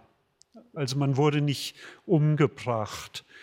Äh, und das hat sich verändert, nicht zum Schlechteren. Und machen wir uns nichts vor. Also Nawalny ist einen Tag vorher zwar stark abgemagert gewesen, aber noch sehr lebendig. Und äh, dass er jetzt unter den Haftbedingungen einfach gestorben ist, wie er häufig gesagt wird, halte ich für ausgesprochen unwahrscheinlich. Er wurde wahrscheinlich kaltblütig umgebracht. Und den Befehl dazu kann in Russland nur einer geben, wenn es sich um Nawalny handelt. Und so eine Botschaft haben wir noch nie bekommen, würde ich sagen, aus Moskau. Also das ist wirklich erschütternd. Und es war eine Botschaft, die, glaube ich, auch nicht von ungefähr während der Münchner Sicherheitskonferenz erfolgt ist. Wobei wir haben, wir erinnern uns an die Botschaften in Bezug auf Anna Politkovskaya, Boris Nemtsov, die nicht in Lagerhaft war, aber Boris Nemtsov wurde nicht zufällig gegenüber des Kreml erschossen. Was gibt Ihnen Hoffnung, Claudia Major? Ich wollte gerade sagen, das war jetzt nichts, was mir Hoffnung geben würde. Also, ähm, was gibt mir Hoffnung? Das ist, was Sie eben schon gesagt haben, wie stark die ukrainische Gesellschaft ist. Was mir Hoffnung gegeben hat, war, dass, ich, ähm, dass es auch in Deutschland, in vielen westlichen Ländern so viel Unterstützung gibt. Klar würde ich mir mehr wünschen, aber ich war am Montag in diesem Café Kiew, was hier in Berlin war, und ich war beeindruckt, wie viel da los war, wie viel da waren, von jung bis alt aus allen Teilen von Deutschland und wie viel Nachfrage, Interesse und ehrliches Engagement es gab und wie viele kleine Vereine, Vereinigungen ganz aktiv dabei sind. Was mir auch Hoffnung gibt, dass wir zum Beispiel jetzt in Deutschland wieder mehr immer noch zu wenig, aber wieder mehr auch in Regionalforschung investieren, beispielsweise Ukraine. Sie hatten mir mal erzählt von der Kooperation, die Sie mit Lviv, glaube ich, machen. Das sind Sachen, die, die waren vorher nicht da. Da war irgendwie Osteuropa-Geschichte ist Russland. Ne? Also, dass man so einen differenzierteren Blick dafür bekommen hat. Und ich versuche mich an diesen kleinen Hoffnungen schon mal festzuhalten, denn wenn ich mir sonst die anderen Entwicklungen angucke, ist es nicht so weit her mit der Hoffnung. Das heißt, man muss sich auch dann wirklich darauf konzentrieren, sich diese Positivbeispiele anzusehen und sich davon motivieren zu lassen. Und wenn ich mir die militärische Lage ansehe oder die Waffenzulieferung, die industrielle Lage, dann ist es nicht optimistisch. Vielen herzlichen Dank. Sie haben noch die Chance, jetzt direkte Fragen zu stellen an unser Podium. Und hier vorne gibt es gleich die Wortmeldung. Denken Sie daran, dass wir mitschneiden. Halten Sie sich bitte kurz, denn vielleicht wollen ja auch noch andere. Hier vorne. Danke, Frau Dr. Major. Wie bewerten Sie die heutige Entscheidung im Bundestag? Das kurz genug? Vielen Dank. Sie meinen den Taurus-Antrag, der nicht Taurus-Antrag? So? Den anderen. Ich finde das Ganze drumherum sehr unglücklich. Ja, wir fokussieren uns auf ein Waffensystem. Die ganze Debatte geht darum, statt die größere Frage zu stellen, was braucht die Ukraine, damit sie in diesem Krieg nicht nur widerstehen, sondern dass sie diesen Krieg gewinnen kann. Und dieser Fokus auf ein System, anstatt das Paket zu sehen, was politisch, militärisch, unwirtschaftlich sein muss und in dem militärischen Paket von Munition bis Wartung bis Flugzeuge zu gucken, fokussieren wir uns auf ein einzelnes System. Und das finde ich absolut gar nicht hilfreich. Jetzt kann man sich den, den Antrag der Ampelkoalition angucken und kann sagen, alles, was da drin steht, sag mal salopp, sieht aus wie ein Taurus, fliegt wie ein Taurus, ist schwer wie ein Taurus, aber steht nicht Taurus drauf. Können wir damit nicht auch glücklich sein? Der letzte Antrag vor einem Jahr war das, glaube ich, stand drin schwere Waffen, stand auch nicht drin Leopard, Kampfpanzer 2A6 oder so. Ne? Also könnte man nicht versuchen, positiv ranzugehen und zu sagen, steht alles drin, ist es nicht ein Erfolg und es stehen viele andere Sachen drin, die echt gut sind und müssen wir uns an diesem einem Wort festhangeln. Mir fällt es schwer, weil ich denke so, mein Gott, sag's doch einfach. Ja? Was ist daran so schwer? Und ich komme zu dem Punkt zurück, den ich am Anfang gemacht habe. Wenn das Ziel in vielen offiziellen Dokumenten drin steht, die Ukraine soll ihre Gebiete befreien können, leiten wir es ab. Und dann sollte man ihnen doch das geben, was sie brauchen und diese Debatte ein für alle Mal beenden. Entweder zu sagen, wir machen es nicht oder wir machen es jetzt. Und wenn ich noch einen Satz sagen darf, was ich unglücklich finde, ist, dass die Kommunikation über die militärische Unterstützung, die Deutschland der Ukraine gibt, unterirdisch ist. Deutschland macht tatsächlich enorm viel. Sie machen nicht genug, meiner Analyse nach, aber sie machen enorm viel. Von Maßraketenwerfern bis Panzerhaubitzen, bis Bergepanzern, bis Schützenpanzern. Sie machen enorm viel. Die Luftverteidigung ist, hat nicht mal die Bundeswehr. Ja? Aber durch diese widerwillige Kommunikation über fast alle Waffenlieferungen, wir erinnern uns an diese enorme, wirklich nicht hilfreiche, konstruktive Leopard-Kampfpanzerdebatte. Diese Pirouetten drehen wir gerade nochmal. Und ich würde mir wünschen, dass es ein, eine klarere Kommunikation gibt, die heißt, das machen wir, das machen wir und das werden wir in Zukunft machen, weil wir wollen, dass die Ukraine ihre Territorien befreien kann. Und deswegen kommt jetzt was. Aber nicht dieses Rumgeeier, womit letztlich auch das, was Deutschland macht, überhaupt nicht wahrgenommen und gewertschätzt wird. Und das finde ich einfach manchmal wirklich extrem unglücklich.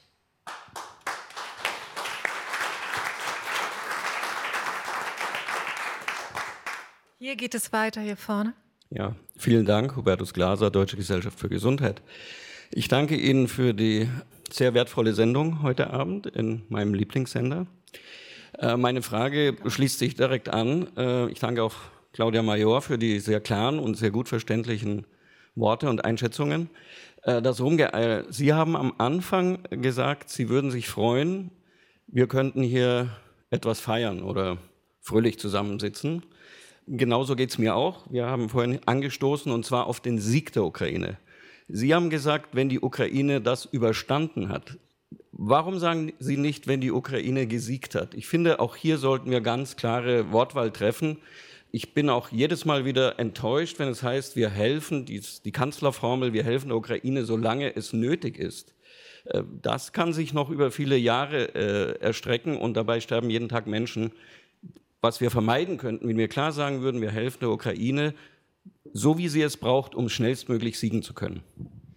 Vielen Dank. Ich habe gar keine Schwierigkeiten damit zu sagen äh, Sieg. Ich habe das ukrainische Wort verwendet. Peremorga habe ich wahrscheinlich nicht übersetzt ähm, in dem Moment, aber äh, ich bin vollkommen d'accord. Ich glaube, es war auch gar keine Frage, ne? Ich glaube, es war eher, also. Doch, es äh, so. war eine Frage, war jetzt auch eine Art Antwort. Vielen Dank. Also Sie haben damit kein Problem, ist klar. Als wir wünschen der Ukraine den Sieg zu benennen. Das kommt mir etwas zu kurz immer noch in der öffentlichen und politischen, in den Aussagen, in den Statements. Ich wollte auch einen kleinen Werbeblock einführen. Äh, am Dienstag gab es auf Arte um 20.15 Uhr eine sehr gute Dokumentation Blackbox Ukraine, Kampf um die Geschichte. Ich weiß nicht, ob Sie es gesehen haben. Also ich fand sie sehr gut und äh, fast geht noch weiter zurück fängt bei den Wikingern an. Also die Wikinger. Ukraine bestehen offenbar aus Wikinger und aus Kosaken. Amazonen. Also kein Wunder, dass sie so stark sind. Also ich habe gelernt, dass ich wenn man jetzt Timothy Snyder folgen möchte, äh, sogar von Amazonen abstamme. Ich habe Ukrainer in der Familie. Das äh, fand ich auch sehr aufbauend, muss ich sagen. Gibt es noch Fragen? Ja, äh, ich bin ein großer Freund von Ukrainerinnen. Ich helfe viele Ukrainerinnen. Aber bitte erklär mir jemand, wie man Russland besiegen kann. Claudia Major greift schon zum Mikro. Ich glaube, die Kernfrage ist, was wie ein ukrainischer Sieg, um Ihre Worte aufzunehmen, wie er aussieht. Und ein ukrainischer Sieg heißt, dass die Ukraine ihr Territorium von 1991 befreien kann. Es geht nicht darum, Russland zu besiegen. Es geht darum, dass die Ukraine als souveräner Staat überlebt und langfristig abgesichert ist. Das heißt, nicht nur diesen Krieg im Interesse oder nach den Zielen der Ukraine zu beenden, sondern den nächsten Krieg zu verhindern. Einmal durch Sicherheitsgarantien, wie den NATO-Beitritt. Im besten Falle, und das ist jetzt der, der Forschungsblock, durch einen Frieden, weil halt Frieden nicht nur heißt, wir haben keinen Krieg, sondern Frieden heißt im positiven Verständnis, dass man die Konfliktursachen überwindet und in ein, eine Gesellschaft, eine zivilisierte, friedliche, rechtsstaatliche Gesellschaft übergeht, Gesellschaft und Beziehung zwischen Staaten. Und das ist natürlich ein extremes Langzeitprojekt. Man sagt in der Forschung, dass sich Staaten in der Regel über eine Generation verändern. Wenn man zurückguckt, Deutschland nach der Wiedervereinigung hatte eine riesengroße Debatte, ob es Sanitäter der Bundeswehr nach Kambodscha schickt oder ob diese Sanitäter der Bundeswehr in Kambodscha eine Militarisierung der deutschen Außenpolitik wären. Wenn wir heute gucken, 30 Jahre später, wird es eine permanent stationierte deutsche Brigade in Litauen geben. Das wäre 1990 unvorstellbar gewesen, mental und auch in jeglicher anderer Hinsicht. Ja? Das heißt, es hat 30 Jahre lang gebraucht, dass Deutschland gesagt hat, okay, wir haben auch eine Verantwortung für Europas Sicherheit und die nehmen wir wahr. Was ich damit nur sagen wollte, ist, dass die Zeit, wo man Kulturen verändert, das dauert total lange.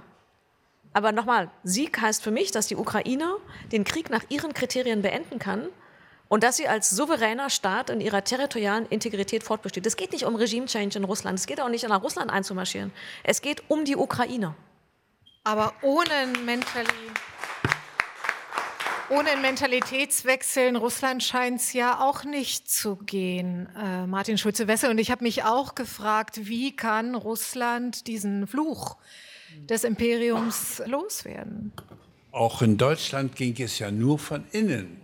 Und auch in Russland, wenn überhaupt, geht es nur von innen.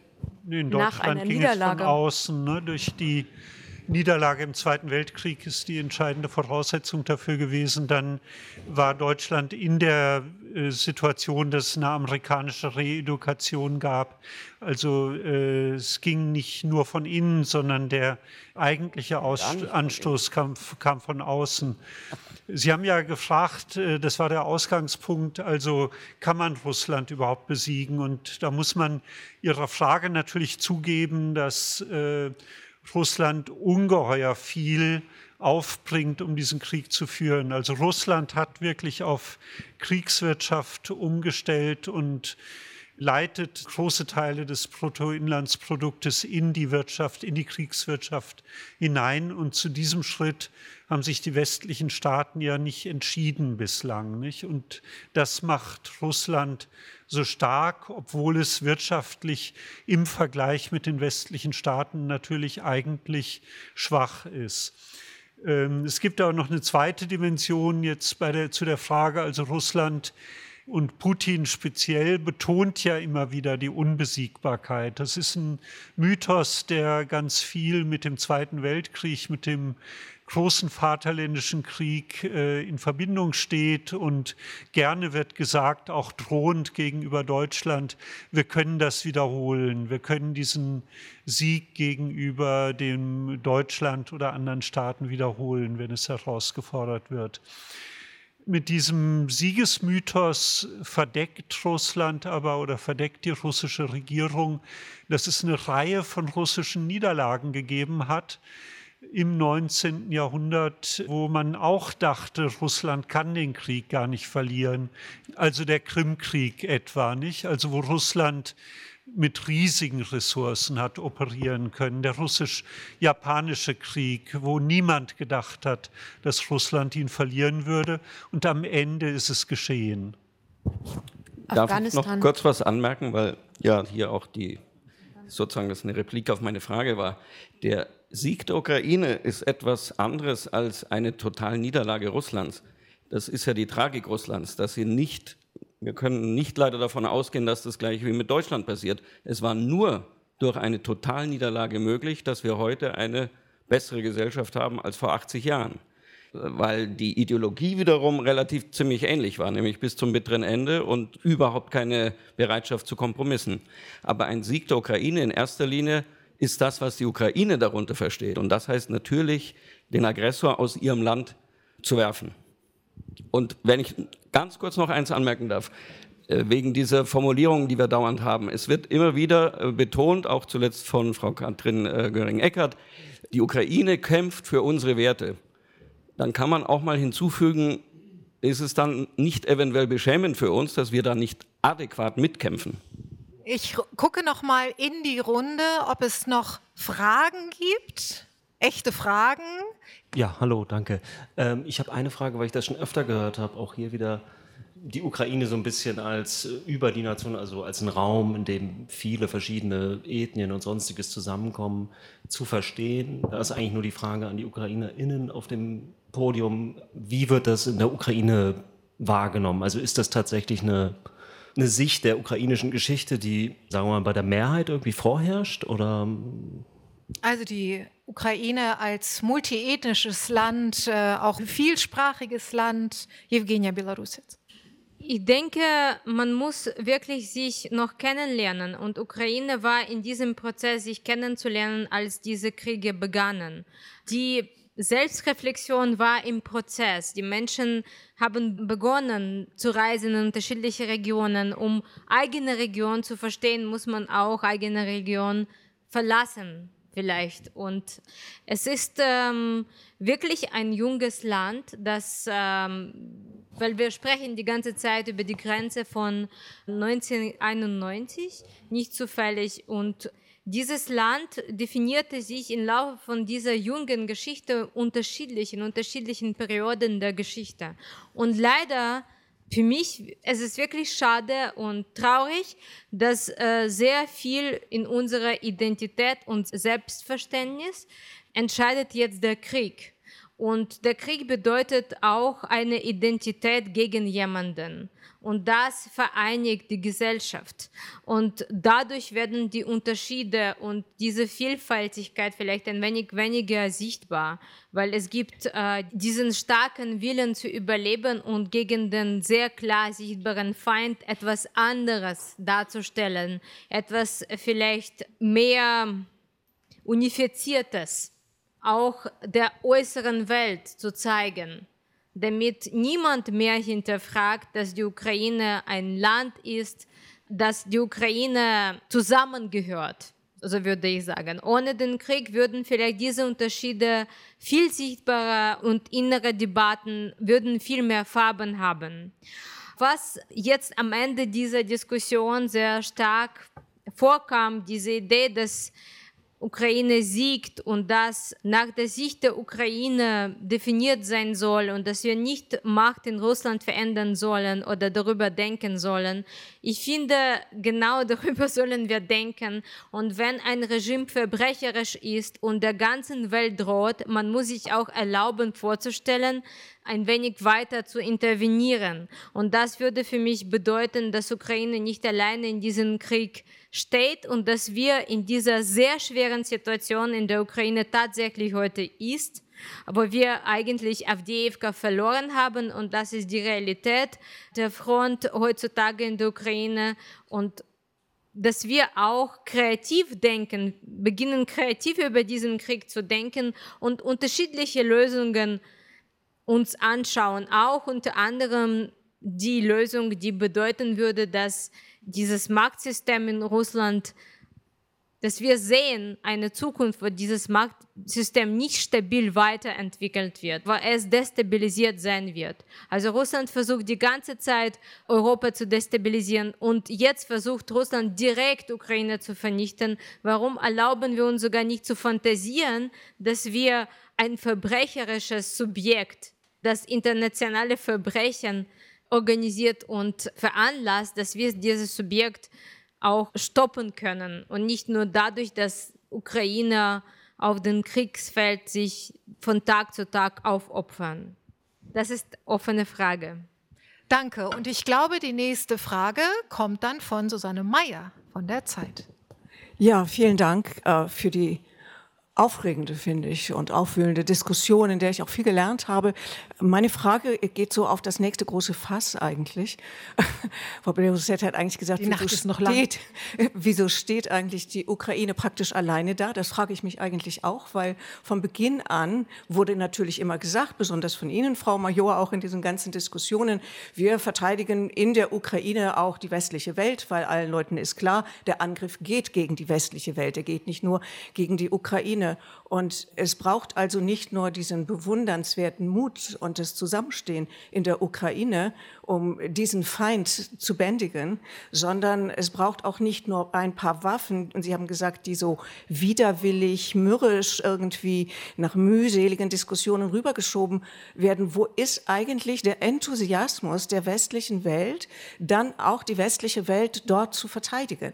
Also ich sage jetzt nur mal den der spanische Bürgerkrieg. Es war völlig klar, worum es da ging. Überall in Europa haben sich Leute engagiert, die sind auch hingegangen und haben gekämpft. Und ich frage mich, in welchem Zustand, und da hätte ich gerne Ihre Antwort, befindet sich denn eigentlich dieses Europa und dieses Deutschland zum Beispiel? Wir haben für eine große Industrienation ziemlich lange gebraucht, um zu bemerken, was überhaupt los ist. Auch jetzt haben viele Leute große Schwierigkeiten zu sehen, dass es nicht nur in der Ukraine so ist, dass es ein Cyberkrieg war, dass viele Sachen davor schon passiert sind in welchem mentalen Zustand befinden wir uns? Unsere Waffen haben nicht funktioniert. Wir haben noch vor einigen Jahren darüber gekichert, dass wir Gewehre haben, die nicht laden und nicht feuern können und krumm sind.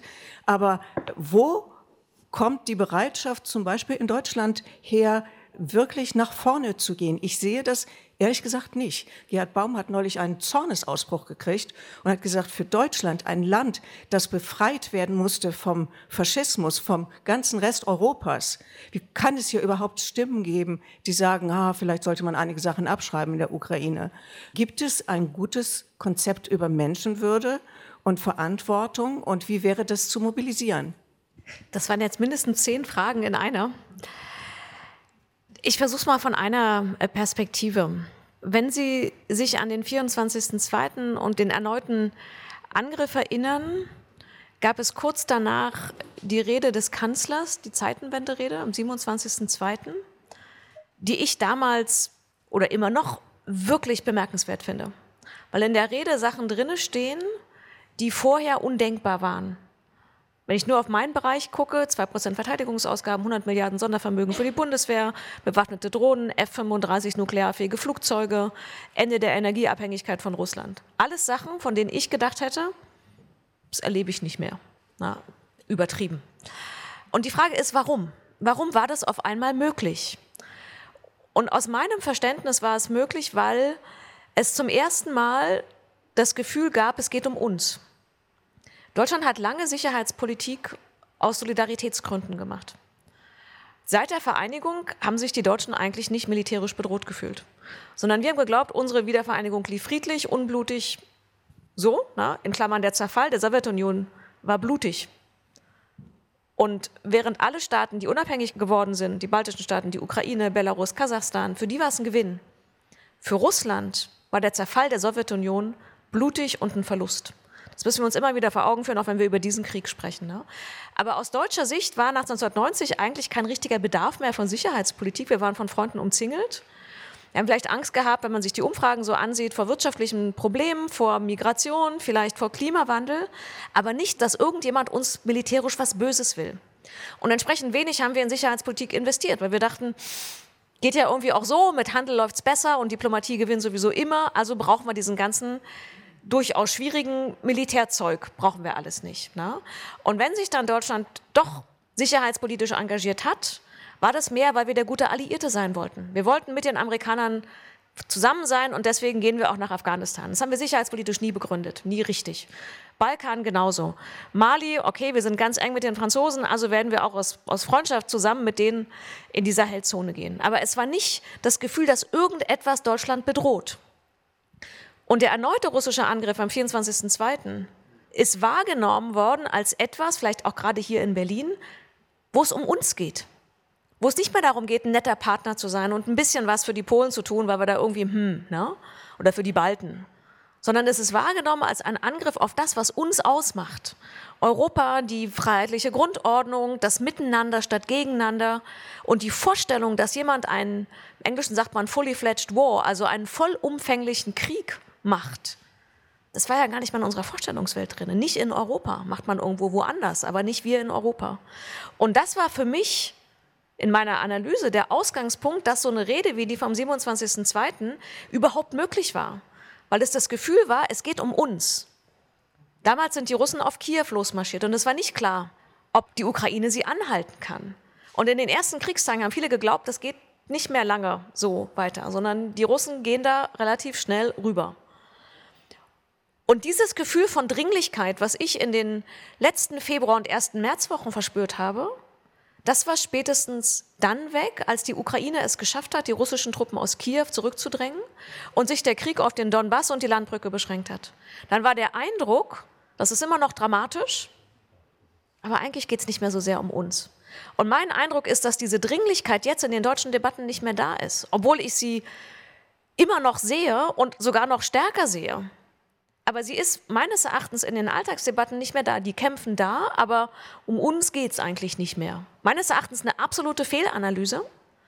Aber ich habe das Gefühl, dass diese Dringlichkeit und diese Bereitschaft, sich damit auseinanderzusetzen und dann auch die notwendigen Schritte zu tun, nicht mehr da ist. In München hatte ich das Gefühl, es gibt die Dringlichkeit, aber sie führt nirgendwo hin. Und ich glaube, das ist die Betroffenheit. Wenn Sie in den baltischen Staaten unterwegs sind, gibt es eine ganz andere Betroffenheit, weil die in der Geschichte von der Landkarte verschwunden sind. Und weil 1,3 Millionen Esten wissen, dass sie nicht alleine nicht viel ausrichten können. Ja? Ein Drittel von Berlin. Und ich glaube, also für mich ist das ein Schlüsselelement, diese Dringlichkeit und die Betroffenheit. Vielen herzlichen Dank, Claudia Major, auch nochmal für diese Aufklärung. Wir machen an dieser Stelle einen Punkt. Ich danke Ihnen allen für Ihre Aufmerksamkeit, Ihre lange Aufmerksamkeit, Ihre Geduld. Und ich finde es großartig, dass wir doch so in die Tiefe gehen konnten und viele, viele Aspekte dieser schwierigen Situation besprechen konnten. Und ich bitte Sie nochmal um einen Applaus für Denis Trubetskoy in Kiew und Entschuldigung, die Verbindung war, wie sie war. Wir haben das Beste auch damit gemacht.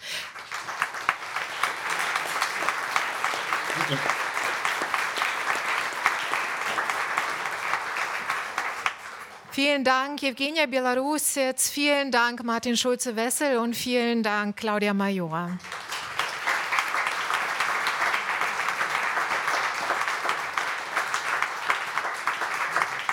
Möchte auch nochmal dem Technikteam danken für eure Geduld. Es hat ja doch viel länger gedauert, als wir dachten. Vielen Dank den Gastgebern hier von Studio 14.